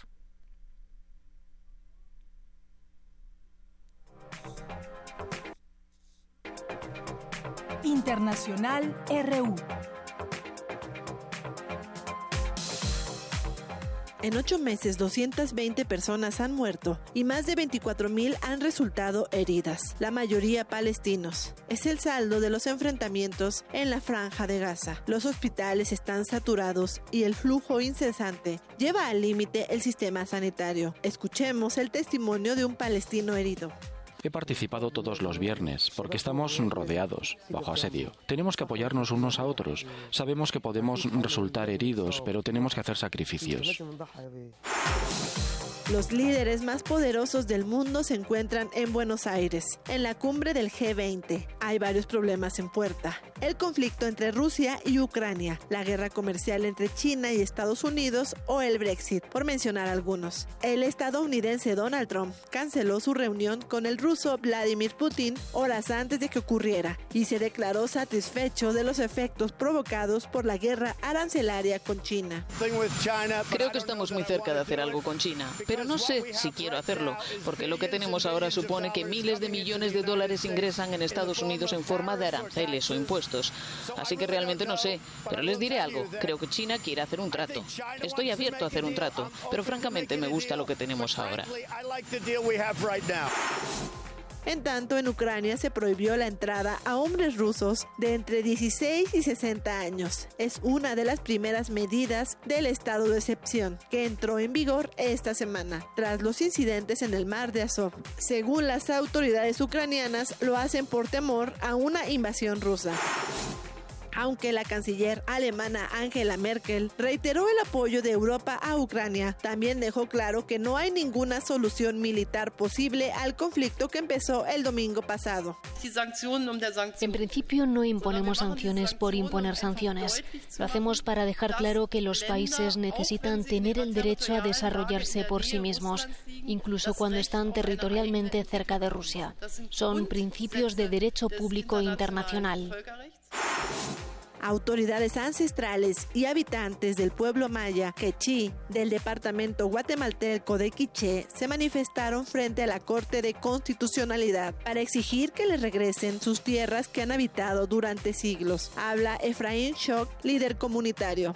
Ya vemos aproximadamente, aproximadamente 16 mil personas 16 ¿ah? personas viviendo en esas 36 comunidades. Entonces, no es posible de que el gobierno haya hecho esto. Por eso estamos reclamando eh, ante la Corte de Constitucionalidad a que se nos otorgue eh, los títulos de propiedad científicos brasileños del Instituto de Ciencias Biomédicas de la Universidad de Sao Paulo descubrieron que el sofosbuvir, un fármaco utilizado para la hepatitis C, funciona también para la chikungunya y la fiebre amarilla con audios de Euronews y Telesur, las breves internacionales con Ruth Salazar. Prisma RU. Relatamos al mundo. Dos de la tarde con 19 minutos y nos vamos a enlazar hasta Tijuana. Ya se encuentra Said Betanzo Zarzola, que es corresponsal en Baja California de AFP, la agencia de noticias de Milenio y del Grupo Larsa. Y bueno, pues con él platicar sobre lo que eh, hemos estado viendo en las últimas horas allá con los migrantes que pues estarían iniciando una huelga de hambre tras enfrentamiento con policías. Se están eh, cambiando, ahorita ya tú nos informas, Said, a un albergue pues eh, grande y para recibir atención de parte de las autoridades. Cuéntanos, Said, buenas tardes. Buenas tardes, Deyanira. Efectivamente se trata de un nuevo albergue denominado, se le conoce aquí como el Barretal, que fue un viejo centro de espectáculos, y han llegado hasta el momento, se estima aproximadamente mil migrantes, es decir, faltarían unos cinco mil, no todos quieren, porque resulta que ayer se ocurrió una versión entre los migrantes eh, de que iban a ser arrestados, de que los iban a encarcelar, de que los iban a deportar y entonces esto generó el temor y muchos decidieron no irse a este albergue. Esta mañana tuve la oportunidad de platicar con muchos de ellos y lo que hacen es invitar a sus compatriotas a irse a este nuevo refugio porque para empezar, bueno, pues no se, no hay áreas verdes, se trata de un lugar completamente pavimentado, hay una especie de habitaciones pequeñas en donde ya se encuentran algunas familias, incluso acondicionando estas áreas. Hay salones que están acondicionados, van a ser, van a ser separados. Primeramente hay que decir hombres, eh, también de, los, de las familias, de las madres que vienen con sus hijos, van a estar en diferentes secciones y bueno, pues es un mejor lugar para empezar a estar techado. Eh, no hay posibilidad de ninguna inundación en este inmueble que va a ser auspiciado por el Instituto Nacional de Migración. Entonces están haciendo el llamado a sus compatriotas. Vamos a ver qué resulta en las próximas horas, porque muchos también eh, lo que les han dicho algunos organismos defensores de derechos humanos es que, bueno, como se encuentra muy alejado de las garitas, pues bueno, ellos temen que esto pudiera afectarles, digo, a su movimiento, porque entonces no serían vistos por las autoridades estadounidenses. Este nuevo albergue se ubica aproximadamente a unos 40 kilómetros de distancia de donde está el actual, que el actual en la zona norte eh, se encuentra a unos 6, 7 kilómetros de la frontera con los Estados Unidos. Eh, este nuevo pues se encuentra a una distancia más o menos de eh, similar de 40 kilómetros de, bueno, más bien de la garita, porque eh, de la garita San Isidro, de la garita de Otay se encuentra tal vez a unos 30 eh, kilómetros y de la frontera se encuentra muy cerca, unos 15, 10 kilómetros de distancia, solo que, bueno, no hay un cruce este, como tal en esa zona, sino está la, la barra limítrofe. Vamos a esperar que dicen los demás migrantes, lo que les adelanto también es que esta mañana el subsecretario del gobierno del estado aquí en Tijuana, Enrique Méndez Juárez, y el secretario de Desarrollo Social del Ayuntamiento, Mario Zuna Jiménez, han informado que eh, se va a cancelar ya el albergue y van a empezar a cortar los servicios y están solicitándole a quienes se encuentran aún ahí que deben irse al nuevo refugio este porque no hay otra posibilidad de que puedan ayudarlos las autoridades solamente si se van a ese nuevo refugio en donde ya se están llevando el comedor la cocina, que aún no queda habilitada, esta cocina de la Secretaría de Marina Armada de México. También los baños ya fueron instalados, falta aún que instalen regaderas, están instalando esta mañana también alumbrado público en todo el exterior e interior del lugar, eh, pero eh, bueno, pues los están combinando a que se vayan a este nuevo albergue que tiene una gran capacidad, eh, yo creo que mínimo, mínimo tendrá la capacidad que tenía que el de seis mil personas, pero incluso hasta más porque estamos hablando de un área muy grande la que tiene este eh, viejo centro de espectáculos conocido como el Barretal. Y ya hay gente incluso algunos migrantes que bueno pues están saliendo a las colonias cercanas a solicitar alguna dádiva para comprar alimentos porque te digo todavía no se instala por parte de la marina eh, en la totalidad el, la cocina porque es una cocina industrial este, todavía no, no termina pues ayer apenas en la noche eh, empezó el traslado de todo el equipo entonces, pues todavía están tardando bastante. Así es, eh, Said. Bueno, pues es un poco una bomba de tiempo porque esto no puede ser de manera permanente, esta, este apoyo que se les está dando a los migrantes. Y por otra parte, como bien nos comentabas, muchos no se quieren ir porque esto los aleja, digamos, de este lugar donde están como, pues muy, eh, mucho más cerca de la frontera, que están más atentos y que, pues bueno, la situación de, de cada uno es, diferente. En primer lugar, algunos viajan solos, algunos viajan en familia, algunos viajan con niños, que es un tema también muy delicado. Y bueno, pues ya vimos en un intento que hicieron por cruzar la frontera cómo han sido recibidos o cuál ha sido la respuesta de Estados Unidos. Y francamente, por lo que se ve, no va a cambiar esa postura. Eh, sobre todo, déjame decirte eso, eh, realmente se ve que no va a cambiar la postura. Eh, ellos insisten en que, bueno, pues van a ser vistos por las autoridades. La verdad es que, bueno, las autoridades saben que están en esta frontera, eh, pero no por eso les van a abrir la puerta y les van a decir, bueno, pásele aquí. Es, ilógico, digo, quienes estamos aquí en la frontera sabemos que son eh, trámites muy largos para empezar el tema del asilo y hay una huelga que déjame comentarte que sobre esta huelga de hambre. Ayer pretendían instalarse, bueno, pretendían irse a esta huelga eh, 15 mujeres junto con sus hijos. Las autoridades de la Policía Federal se los impidieron sobre todo por el riesgo en que se ponían porque estaba lloviendo ayer, eh, hoy aunque no está la lluvia va a continuar mañana, entonces le dijeron que no, o sea, que era por su seguridad. ¿Qué hicieron Pueblos Sin Fronteras y algunas otras organizaciones eh, en pro de los derechos de los migrantes?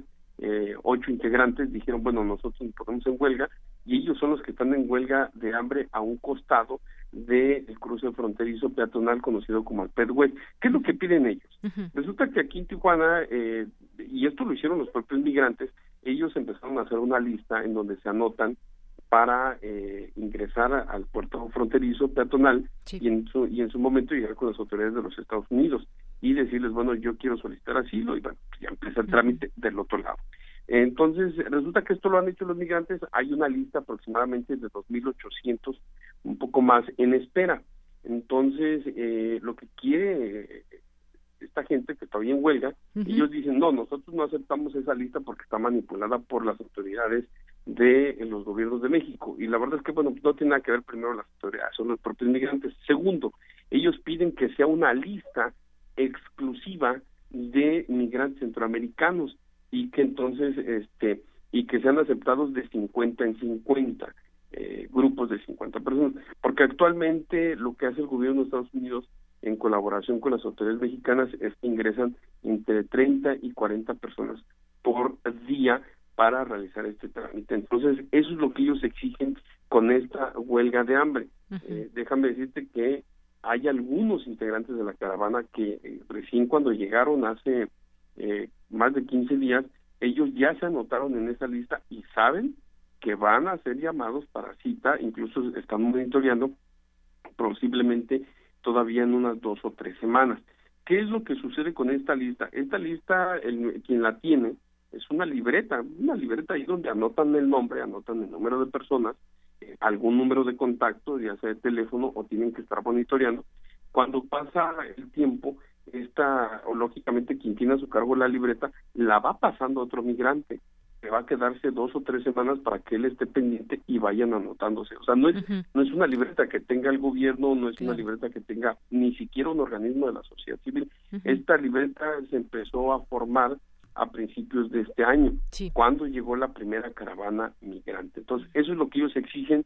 Eh, esperemos de verdad, eh, sobre todo porque también se prevé que posiblemente mañana hagan algún llamado al presidente ya en funciones, Andrés Manuel López Obrador, quien les habría ofrecido empleo a los eh, trabajadores centroamericanos. Esa es una versión que en estos momentos ya está, entonces estaremos pendientes de qué acción pudieran tomar los migrantes centroamericanos que se encuentran aquí en Tijuana. Claro que sí, así fue este ofrecimiento y pues vamos a ver ahora porque es algo que ya tendrá que tomar acciones en todo caso el nuevo gobierno. Said Betanzo Zarzola, muchas gracias por este reporte especial aquí a Prisma RU de Radio UNAM. Muy buenas tardes, Deyanira.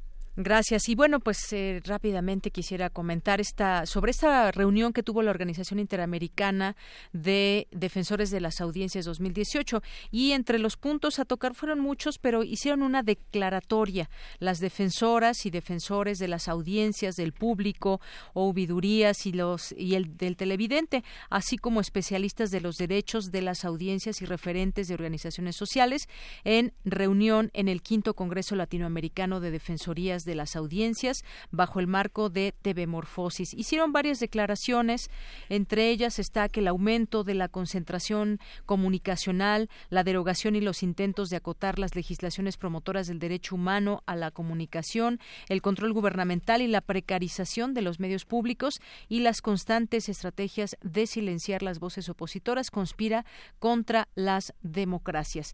Y bueno, también, entre otras cosas, hubo representantes de distintos países, en Argentina también el cumplimiento que debe haber eh, o lo que se pide en Brasil también.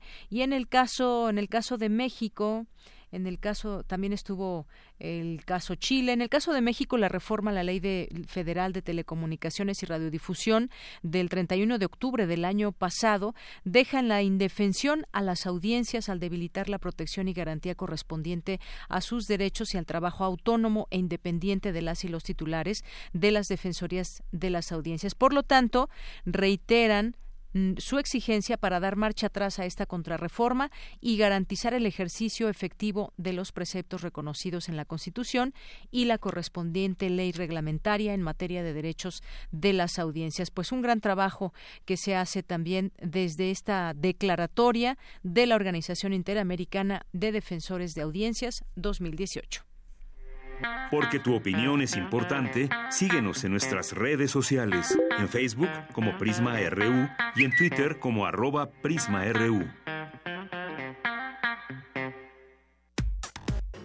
Prisma RU. Relatamos al mundo.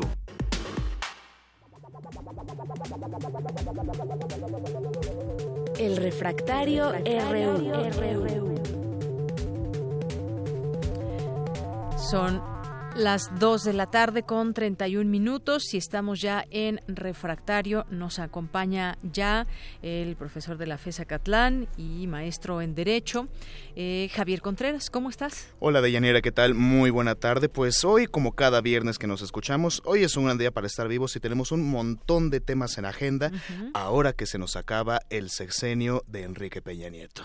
Así es, se acaba este sexenio, mañana será pues un día importante como pues como lo es cuando hay un cambio de poderes. Hay que recordar también hace, pues hace seis años, fíjate que hubo pues muchas protestas en las calles. Hay que recordarle, recordarlo cuando tomó protesta Enrique Peña Nieto, que fue pues aquí en la Ciudad de México, pues muy muy fuerte esa violencia que se desató en las calles. Seis años atrás, pues bueno, bajo una cámara de diputados en la que tuvo que entrar prácticamente por la puerta trasera Felipe Calderón, pues bueno, cómo no olvidar ese momento, esa gritería que se armó dentro de Palacio, dentro de la Cámara de Diputados. Y bueno, pues vamos a ver ahora cómo, cómo se da este cambio de poderes. Parece ser que va a ser de una manera mucho más tersa, pero pues platiquemos de algunos temas. Está este de la recomendación de la Comisión Nacional de Derechos Humanos a la Presidencia de la República por el caso de Iguala, el caso de Ayotzinapa, que se heredará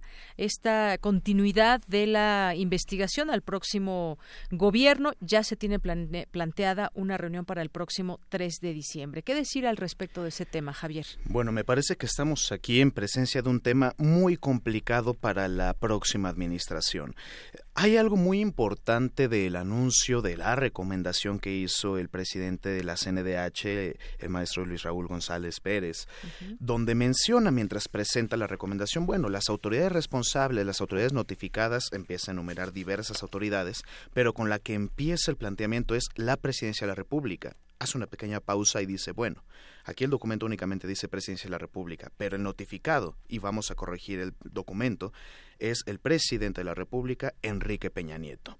Esto es algo trascendental, porque se trata de una recomendación, no cualquiera, la del caso Iguala, que va directamente contra la figura presidencial e incluso en términos personales, claro, en el margen institucional. Pero como bien mencionaste, esta responsabilidad va a depender ahora del próximo gobierno. La recomendación deberá ser atendida por el gobierno de Andrés Manuel López Obrador para procurarle esta justicia y este acceso a la verdad a los familiares de los 43 desaparecidos de la Escuela Normal Rural de Ayotzinapa y Isidro Burgos.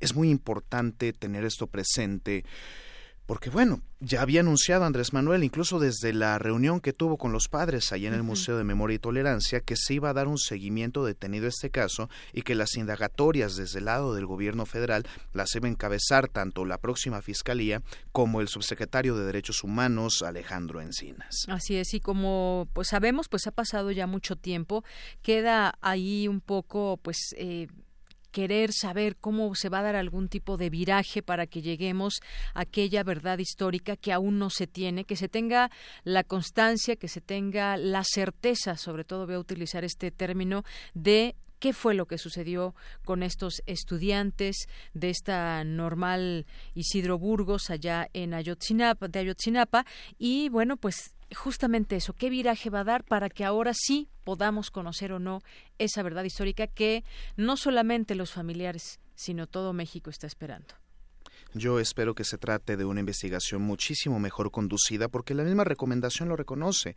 Hubo una intervención mala vida, mal hecha por parte de las autoridades del entonces, bueno, del todavía unas horas más gobierno federal, eh, particularmente Tomás Herón y cómo se manipularon malamente las pruebas. Confío en que esta nueva administración podrá ejercer adecuadamente las, eh, las correspondientes acciones y que podrá encontrarse justicia y verdad, que me parece que en un escenario como el mexicano es de lo que más hace falta hoy en día. Así es, Javier. Y bueno, tenemos otro tema, ¿eh? la polémica. Durante la semana vimos esta discusión por la eliminación del fuero en la Cámara de Diputados. Los diputados de Morena estuvieron también ahí muy molestos porque no se pudo aprobar eso del fuero, pero sin embargo otros partidos señalaban que solamente pues era como un doble discurso porque en realidad no se iba a eliminar el fuero, sino que pues iba a cambiar por el término de inmunidad. Pues ¿cómo ves este este tema? Bueno, yo creo que el debate del fuero es un debate que nos ha acompañado en la agenda pública político mexicana desde al menos una década. Recordaremos desde que fue aquel famoso desafuero del ahora presidente electo Andrés Manuel López Obrador que se entendía como la última línea de defensa que podían tener los servidores públicos ante una eventual eh, controversia con las autoridades. En aquel caso fue supuestamente un desacato judicial y bueno, Hoy, cuando hablamos del fuero, se puede llegar a entender como una especie de mecanismo o velo de impunidad que puede llegar a separar a estos servidores públicos de la acción de la justicia, particularmente la acción penal. Creo que el término de inmunidad procesal no necesariamente es igual al de fuero, y el de fuero en todo caso requiere todo este procedimiento legislativo para poder a, eh, acercar a estos servidores públicos a la acción de la justicia. Creo que en algún término el partido Morena puede, puede tener algo de razón en la queja que presenta en toda vez que se habla de este acuerdo amplio de partidos porque no ofrecen un discurso ni una narrativa, únicamente luce, al menos ante la opinión pública, como una oposición. ¿Qué es lo importante de esto? Que esos partidos ahora opositores ya se dieron cuenta, como el niño pequeño que descubre que tiene manos, que ellos pueden hilar una oposición fuerte, cuando menos en términos de reformas constitucionales. Las legales será algo diferente, pero como esta del fuero, que fue una reforma constitucional, esa oposición ahora puede generar un auténtico contrapeso. ¿Para qué motivos? Eso es lo que tendremos que descubrir. Podemos adoptar este discurso de evitar el combate a la impunidad y perpetuar el fuero como un mecanismo para llegar a ella, me refiero a la impunidad, o como una forma de contrapeso para razonar políticamente, dialogar y poder tener un Congreso abiertamente democrático dependerá de quién tenga el uso de la voz y también el criterio ideológico político de la persona que revise el caso. Muy bien. Y por último, Javier, los retos de la próxima administración al término ya de este sexenio de Enrique Peña Nieto, pues en pocos minutos poco podremos decir, pero son muchos, muchos retos.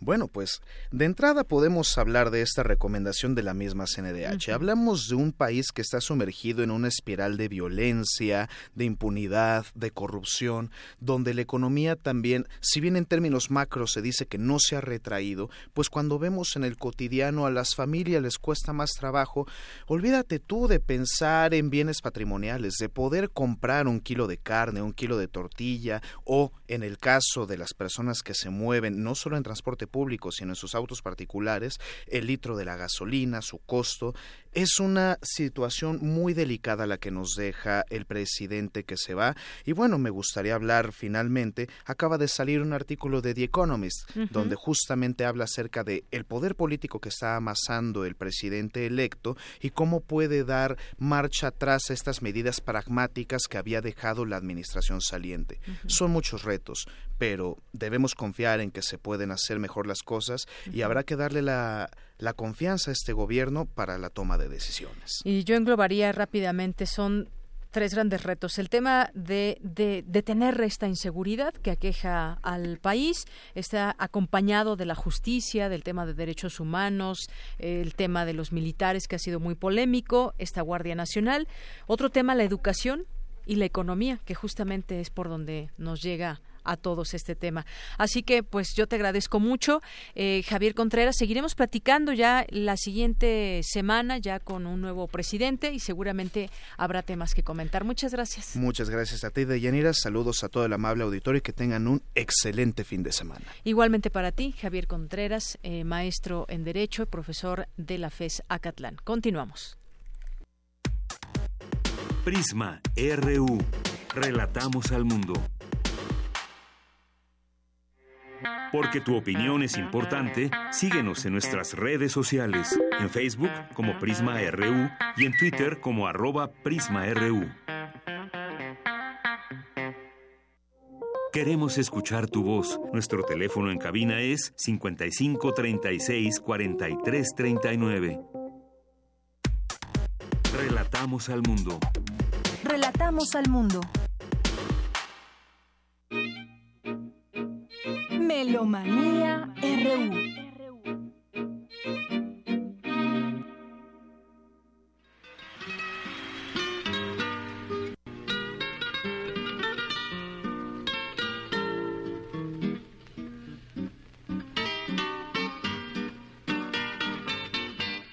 Como espuma que inerte lleva el caudaloso río pues estamos ya en Melomanía RU con Dulce Wet, jefa de discoteca de Radio UNAM, que nos llenó la cabina aquí de invitados. Cuéntanos, Dulce. Bueno, pues aquí tenemos ya invitados para la última entrevista que tendremos en vivo porque el claustro, la Universidad del Claustro, Sor Juana Inés de la Cruz, este, tiene el agrado de invitarnos a la primera producción grande, operística 6 y 7. Quédense aquí, aquí los tenemos, tenemos tanto a uno de los cantantes principales, una de las productoras principales también y por supuesto el coordinador de todo, el maestro Roberto Ruiz Guadalajara. Pero empezamos escuchando a Jorge Alberto Negrete Moreno, conocido como Jorge Negrete, porque falleció un día como hoy, de 1953. Sabemos que él es un ícono verdaderamente de lo que fue en su momento el caudillo, ¿no? Y él inclusive pues este era soldado. Y gracias a que era soldado, le dieron una entrevista y pudo cantar, porque si no hubiera sido soldado ni siquiera lo hubiéramos conocido, no hubiéramos conocido el potencial que tuvo su voz y cómo desarrolló este personaje tan importante, ¿no? Pero vámonos rápidamente, estamos terminando con el Festival Internacional de Órgano Barroco y el maestro Gustavo Delgado nos invita a la clausura que es este próximo eh, domingo 2 eh, de diciembre. Lo que tiene increíble esta clausura es que vamos a escuchar nuevamente, porque lo hemos escuchado muy poco, de hecho, los cinco órganos tubulares que se trajeron de distintos lugares, sabemos que son dos alemanes, también de Holanda, de Suecia y este pues escuchémoslo a él para que nos animemos a asistir, es gratuito, es a las 3 de la tarde.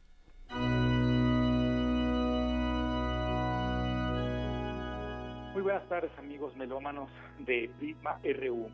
Me es muy grato saludarlos esta tarde de viernes e invitarlos para que el día domingo pasado mañana, 2 de diciembre, nos acompañen en el concierto de clausura del 26 Festival Internacional del Órgano Barroco. Y es la 26 edición de este festival. Y pues nos sentimos muy complacidos de invitarlos a este concierto que por demás es especial por tratarse de un concierto a cinco órganos.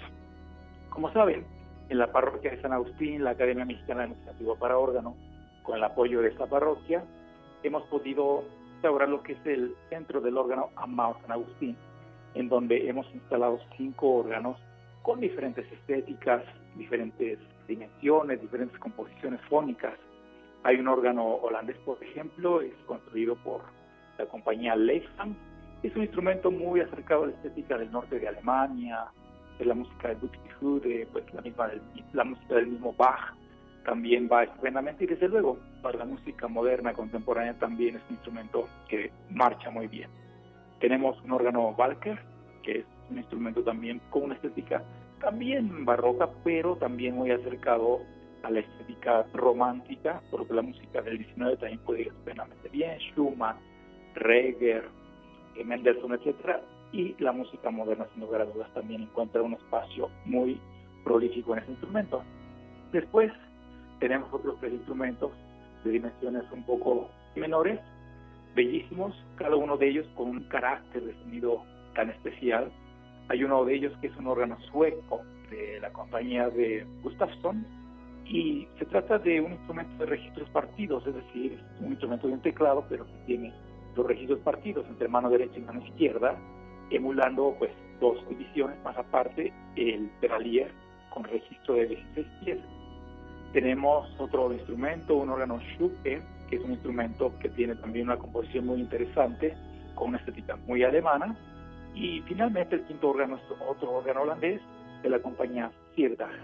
Un instrumento, eh, inclusive desde la dimensión de sus teclas, invita mucho a la ejecución de la música antigua, la música del siglo XVII, incluso la del XVI pero que indudablemente, al final de cuentas, embona estupendamente bien con todo el conjunto. Es decir, cada instrumento se dejará escuchar de manera independiente con alguna pieza para que la gente pueda percibir esa estética, ese carácter de sonido de cada instrumento, y al final viene una obra a cinco órganos. En este caso es de mi autoría, se llama Ecos de Alejandría, para cinco órganos, que explora justamente estas posibilidades magníficas de cinco instrumentos en un espacio acústico, pues yo pienso que privilegiado, porque la parroquia de San Agustín cuenta con una acústica que para experimentación sonora es fuera de serie. La obra está dividida en cinco movimientos y en cada una de ellas se van explorando diferentes combinaciones. A veces los instrumentos se van alternando, tocan juntos, se hacen dúos, tríos, en fin, todo tipo de combinaciones. Hay otras obras que se van a interpretar, pues de música antigua, música barroca, algunas obras de Bach, Buxtehude, algunas obras de música española, también del, siglo XVII, que se ejecutarán, como ya mencioné, en cada uno de los instrumentos. Y los invitamos, sin lugar a dudas, a que disfruten este concierto. Les recuerdo entonces, este domingo pasado mañana, 2 de diciembre, 15 horas, Parroquia de San Agustín, Horacio 921, en la colonia Polanco, entrada libre. Ojalá tengan tiempo de acompañarnos. Es la clausura del vigésimo sexto Festival Internacional del Órgano Barroco. Muchas gracias. Bueno, y ahora nos vamos al otro extremo. Un nuevo ensamble, el ensamble Ática Alquimia Híbrida, va a presentar obras de Frederick Revsky. No sé si ustedes lo conocen. Este es un este, bueno, el apellido polaco, pero estadounidense, compositor que siempre hace música, eh, digamos, podríamos decir que de corte minimalista, también hace música experimental muy interesante, pero es un eh, compositor muy comprometido. Escuchemos a Andrés Guadarrama, quien nos invita el próximo martes 4 al MUAC a las 7 de la noche. Es entrada libre en el auditorio Index del MUAC. Hola, ¿qué tal? Soy Andrés Guadarrama y saludo a todos los radioescuchas de Prisma RU y Melomanía.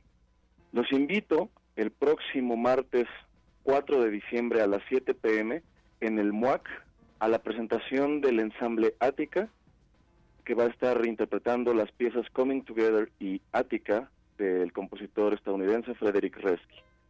Estas piezas las compuso Resky en los años 60, se les dio una estética, digamos, un poco minimalista, y las compuso a partir de un suceso en la prisión de Ática en Nueva York donde hubo un motín de reos que se alzaron contra los guardias y la pieza Coming Together usa como texto la carta de uno de los reos que falleció en ese motín y que además era, era un chico muy joven, ¿no? pero con una gran lucidez.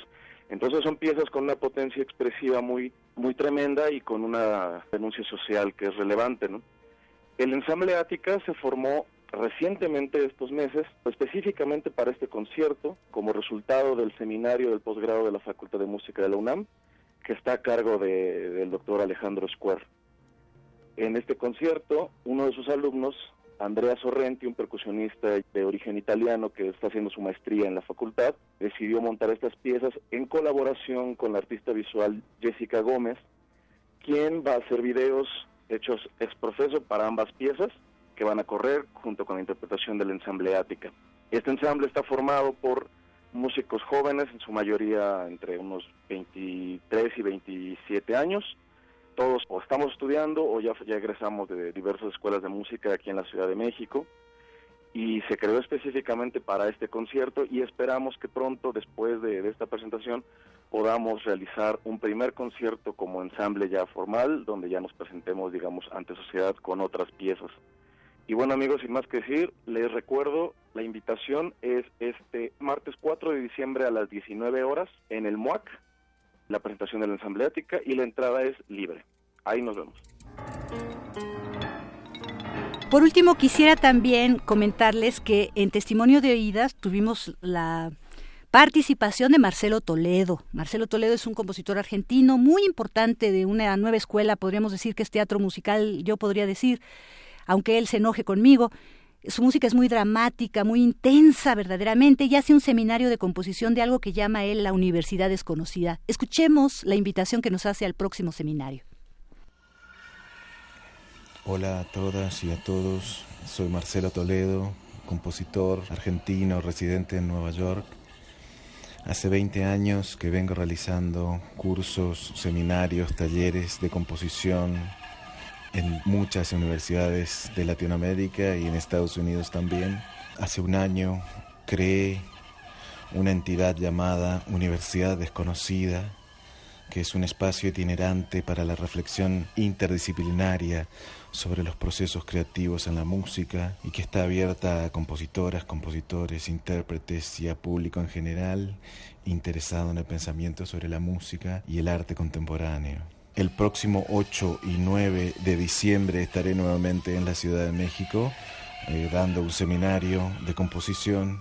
Las inscripciones están abiertas hasta el 5 de diciembre a través de la página en Facebook de la Red de Creadores Contemporáneos. Para recibir información, escribe un correo a info.redcc.gmail.com. Nos vemos en México.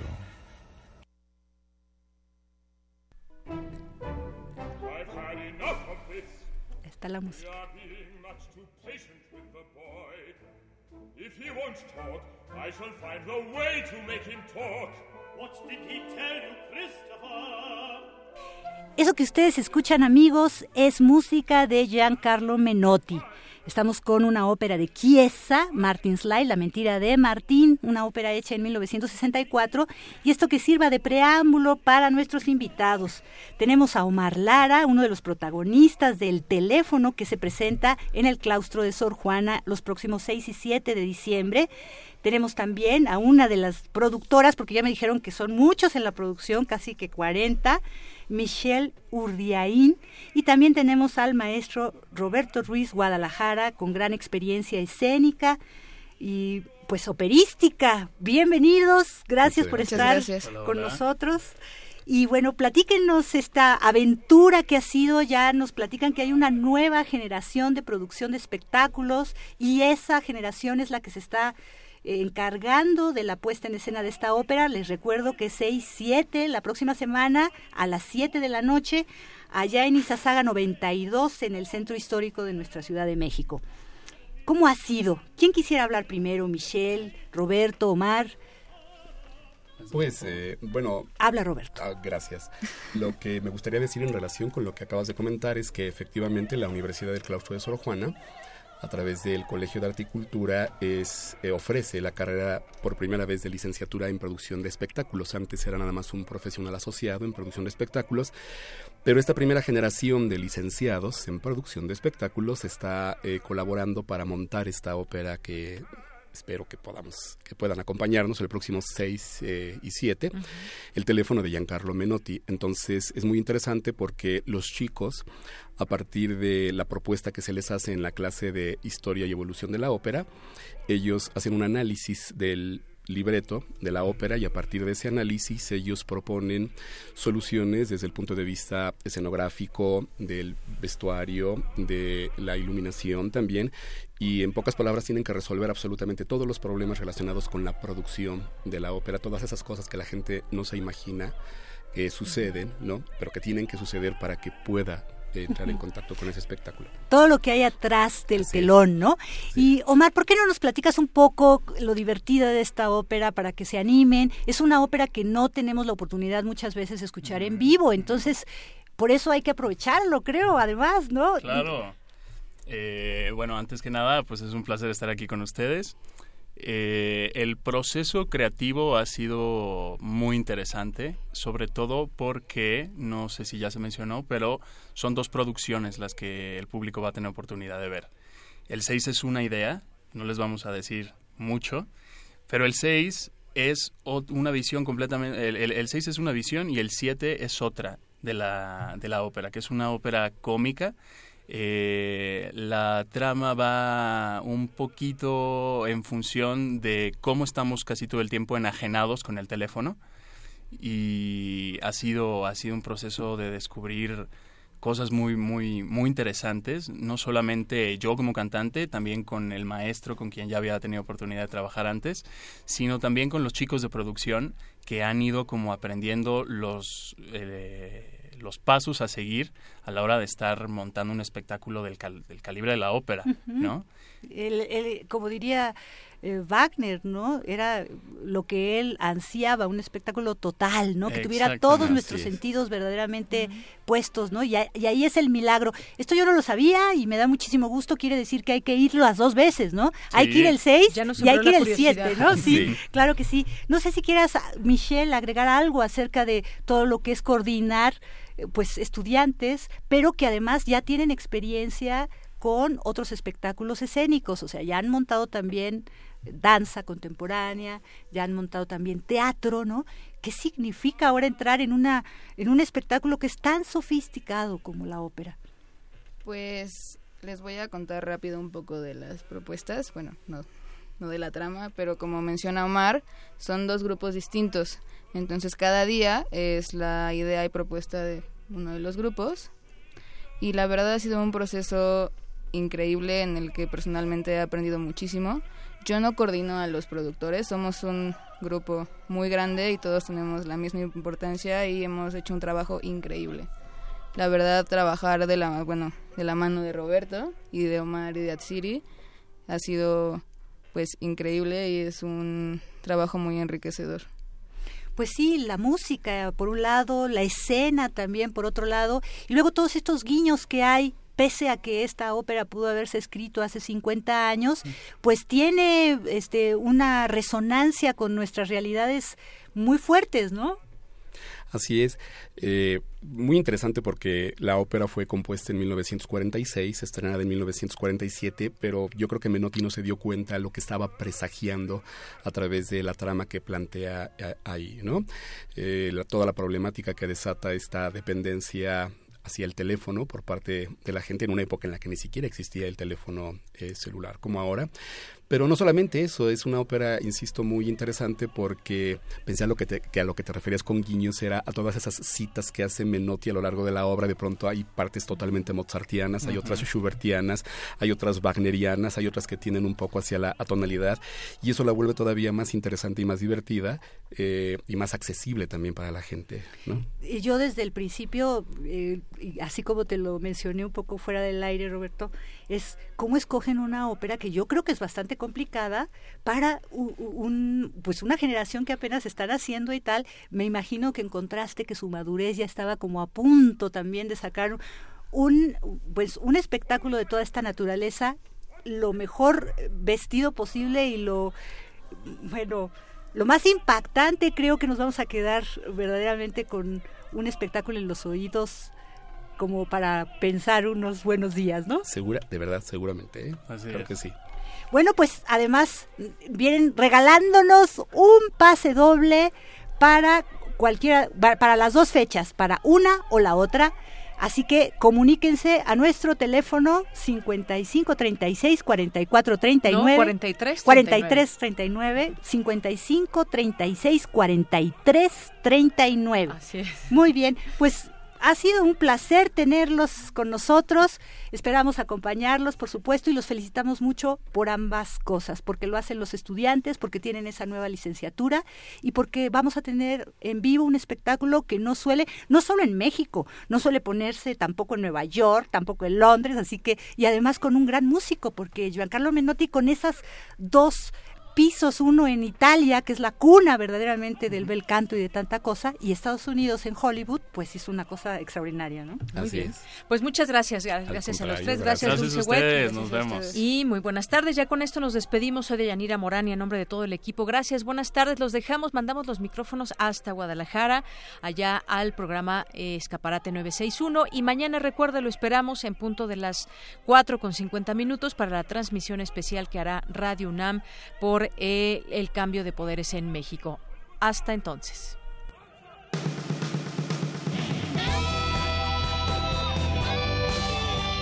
Prisma RU. Relatamos al mundo.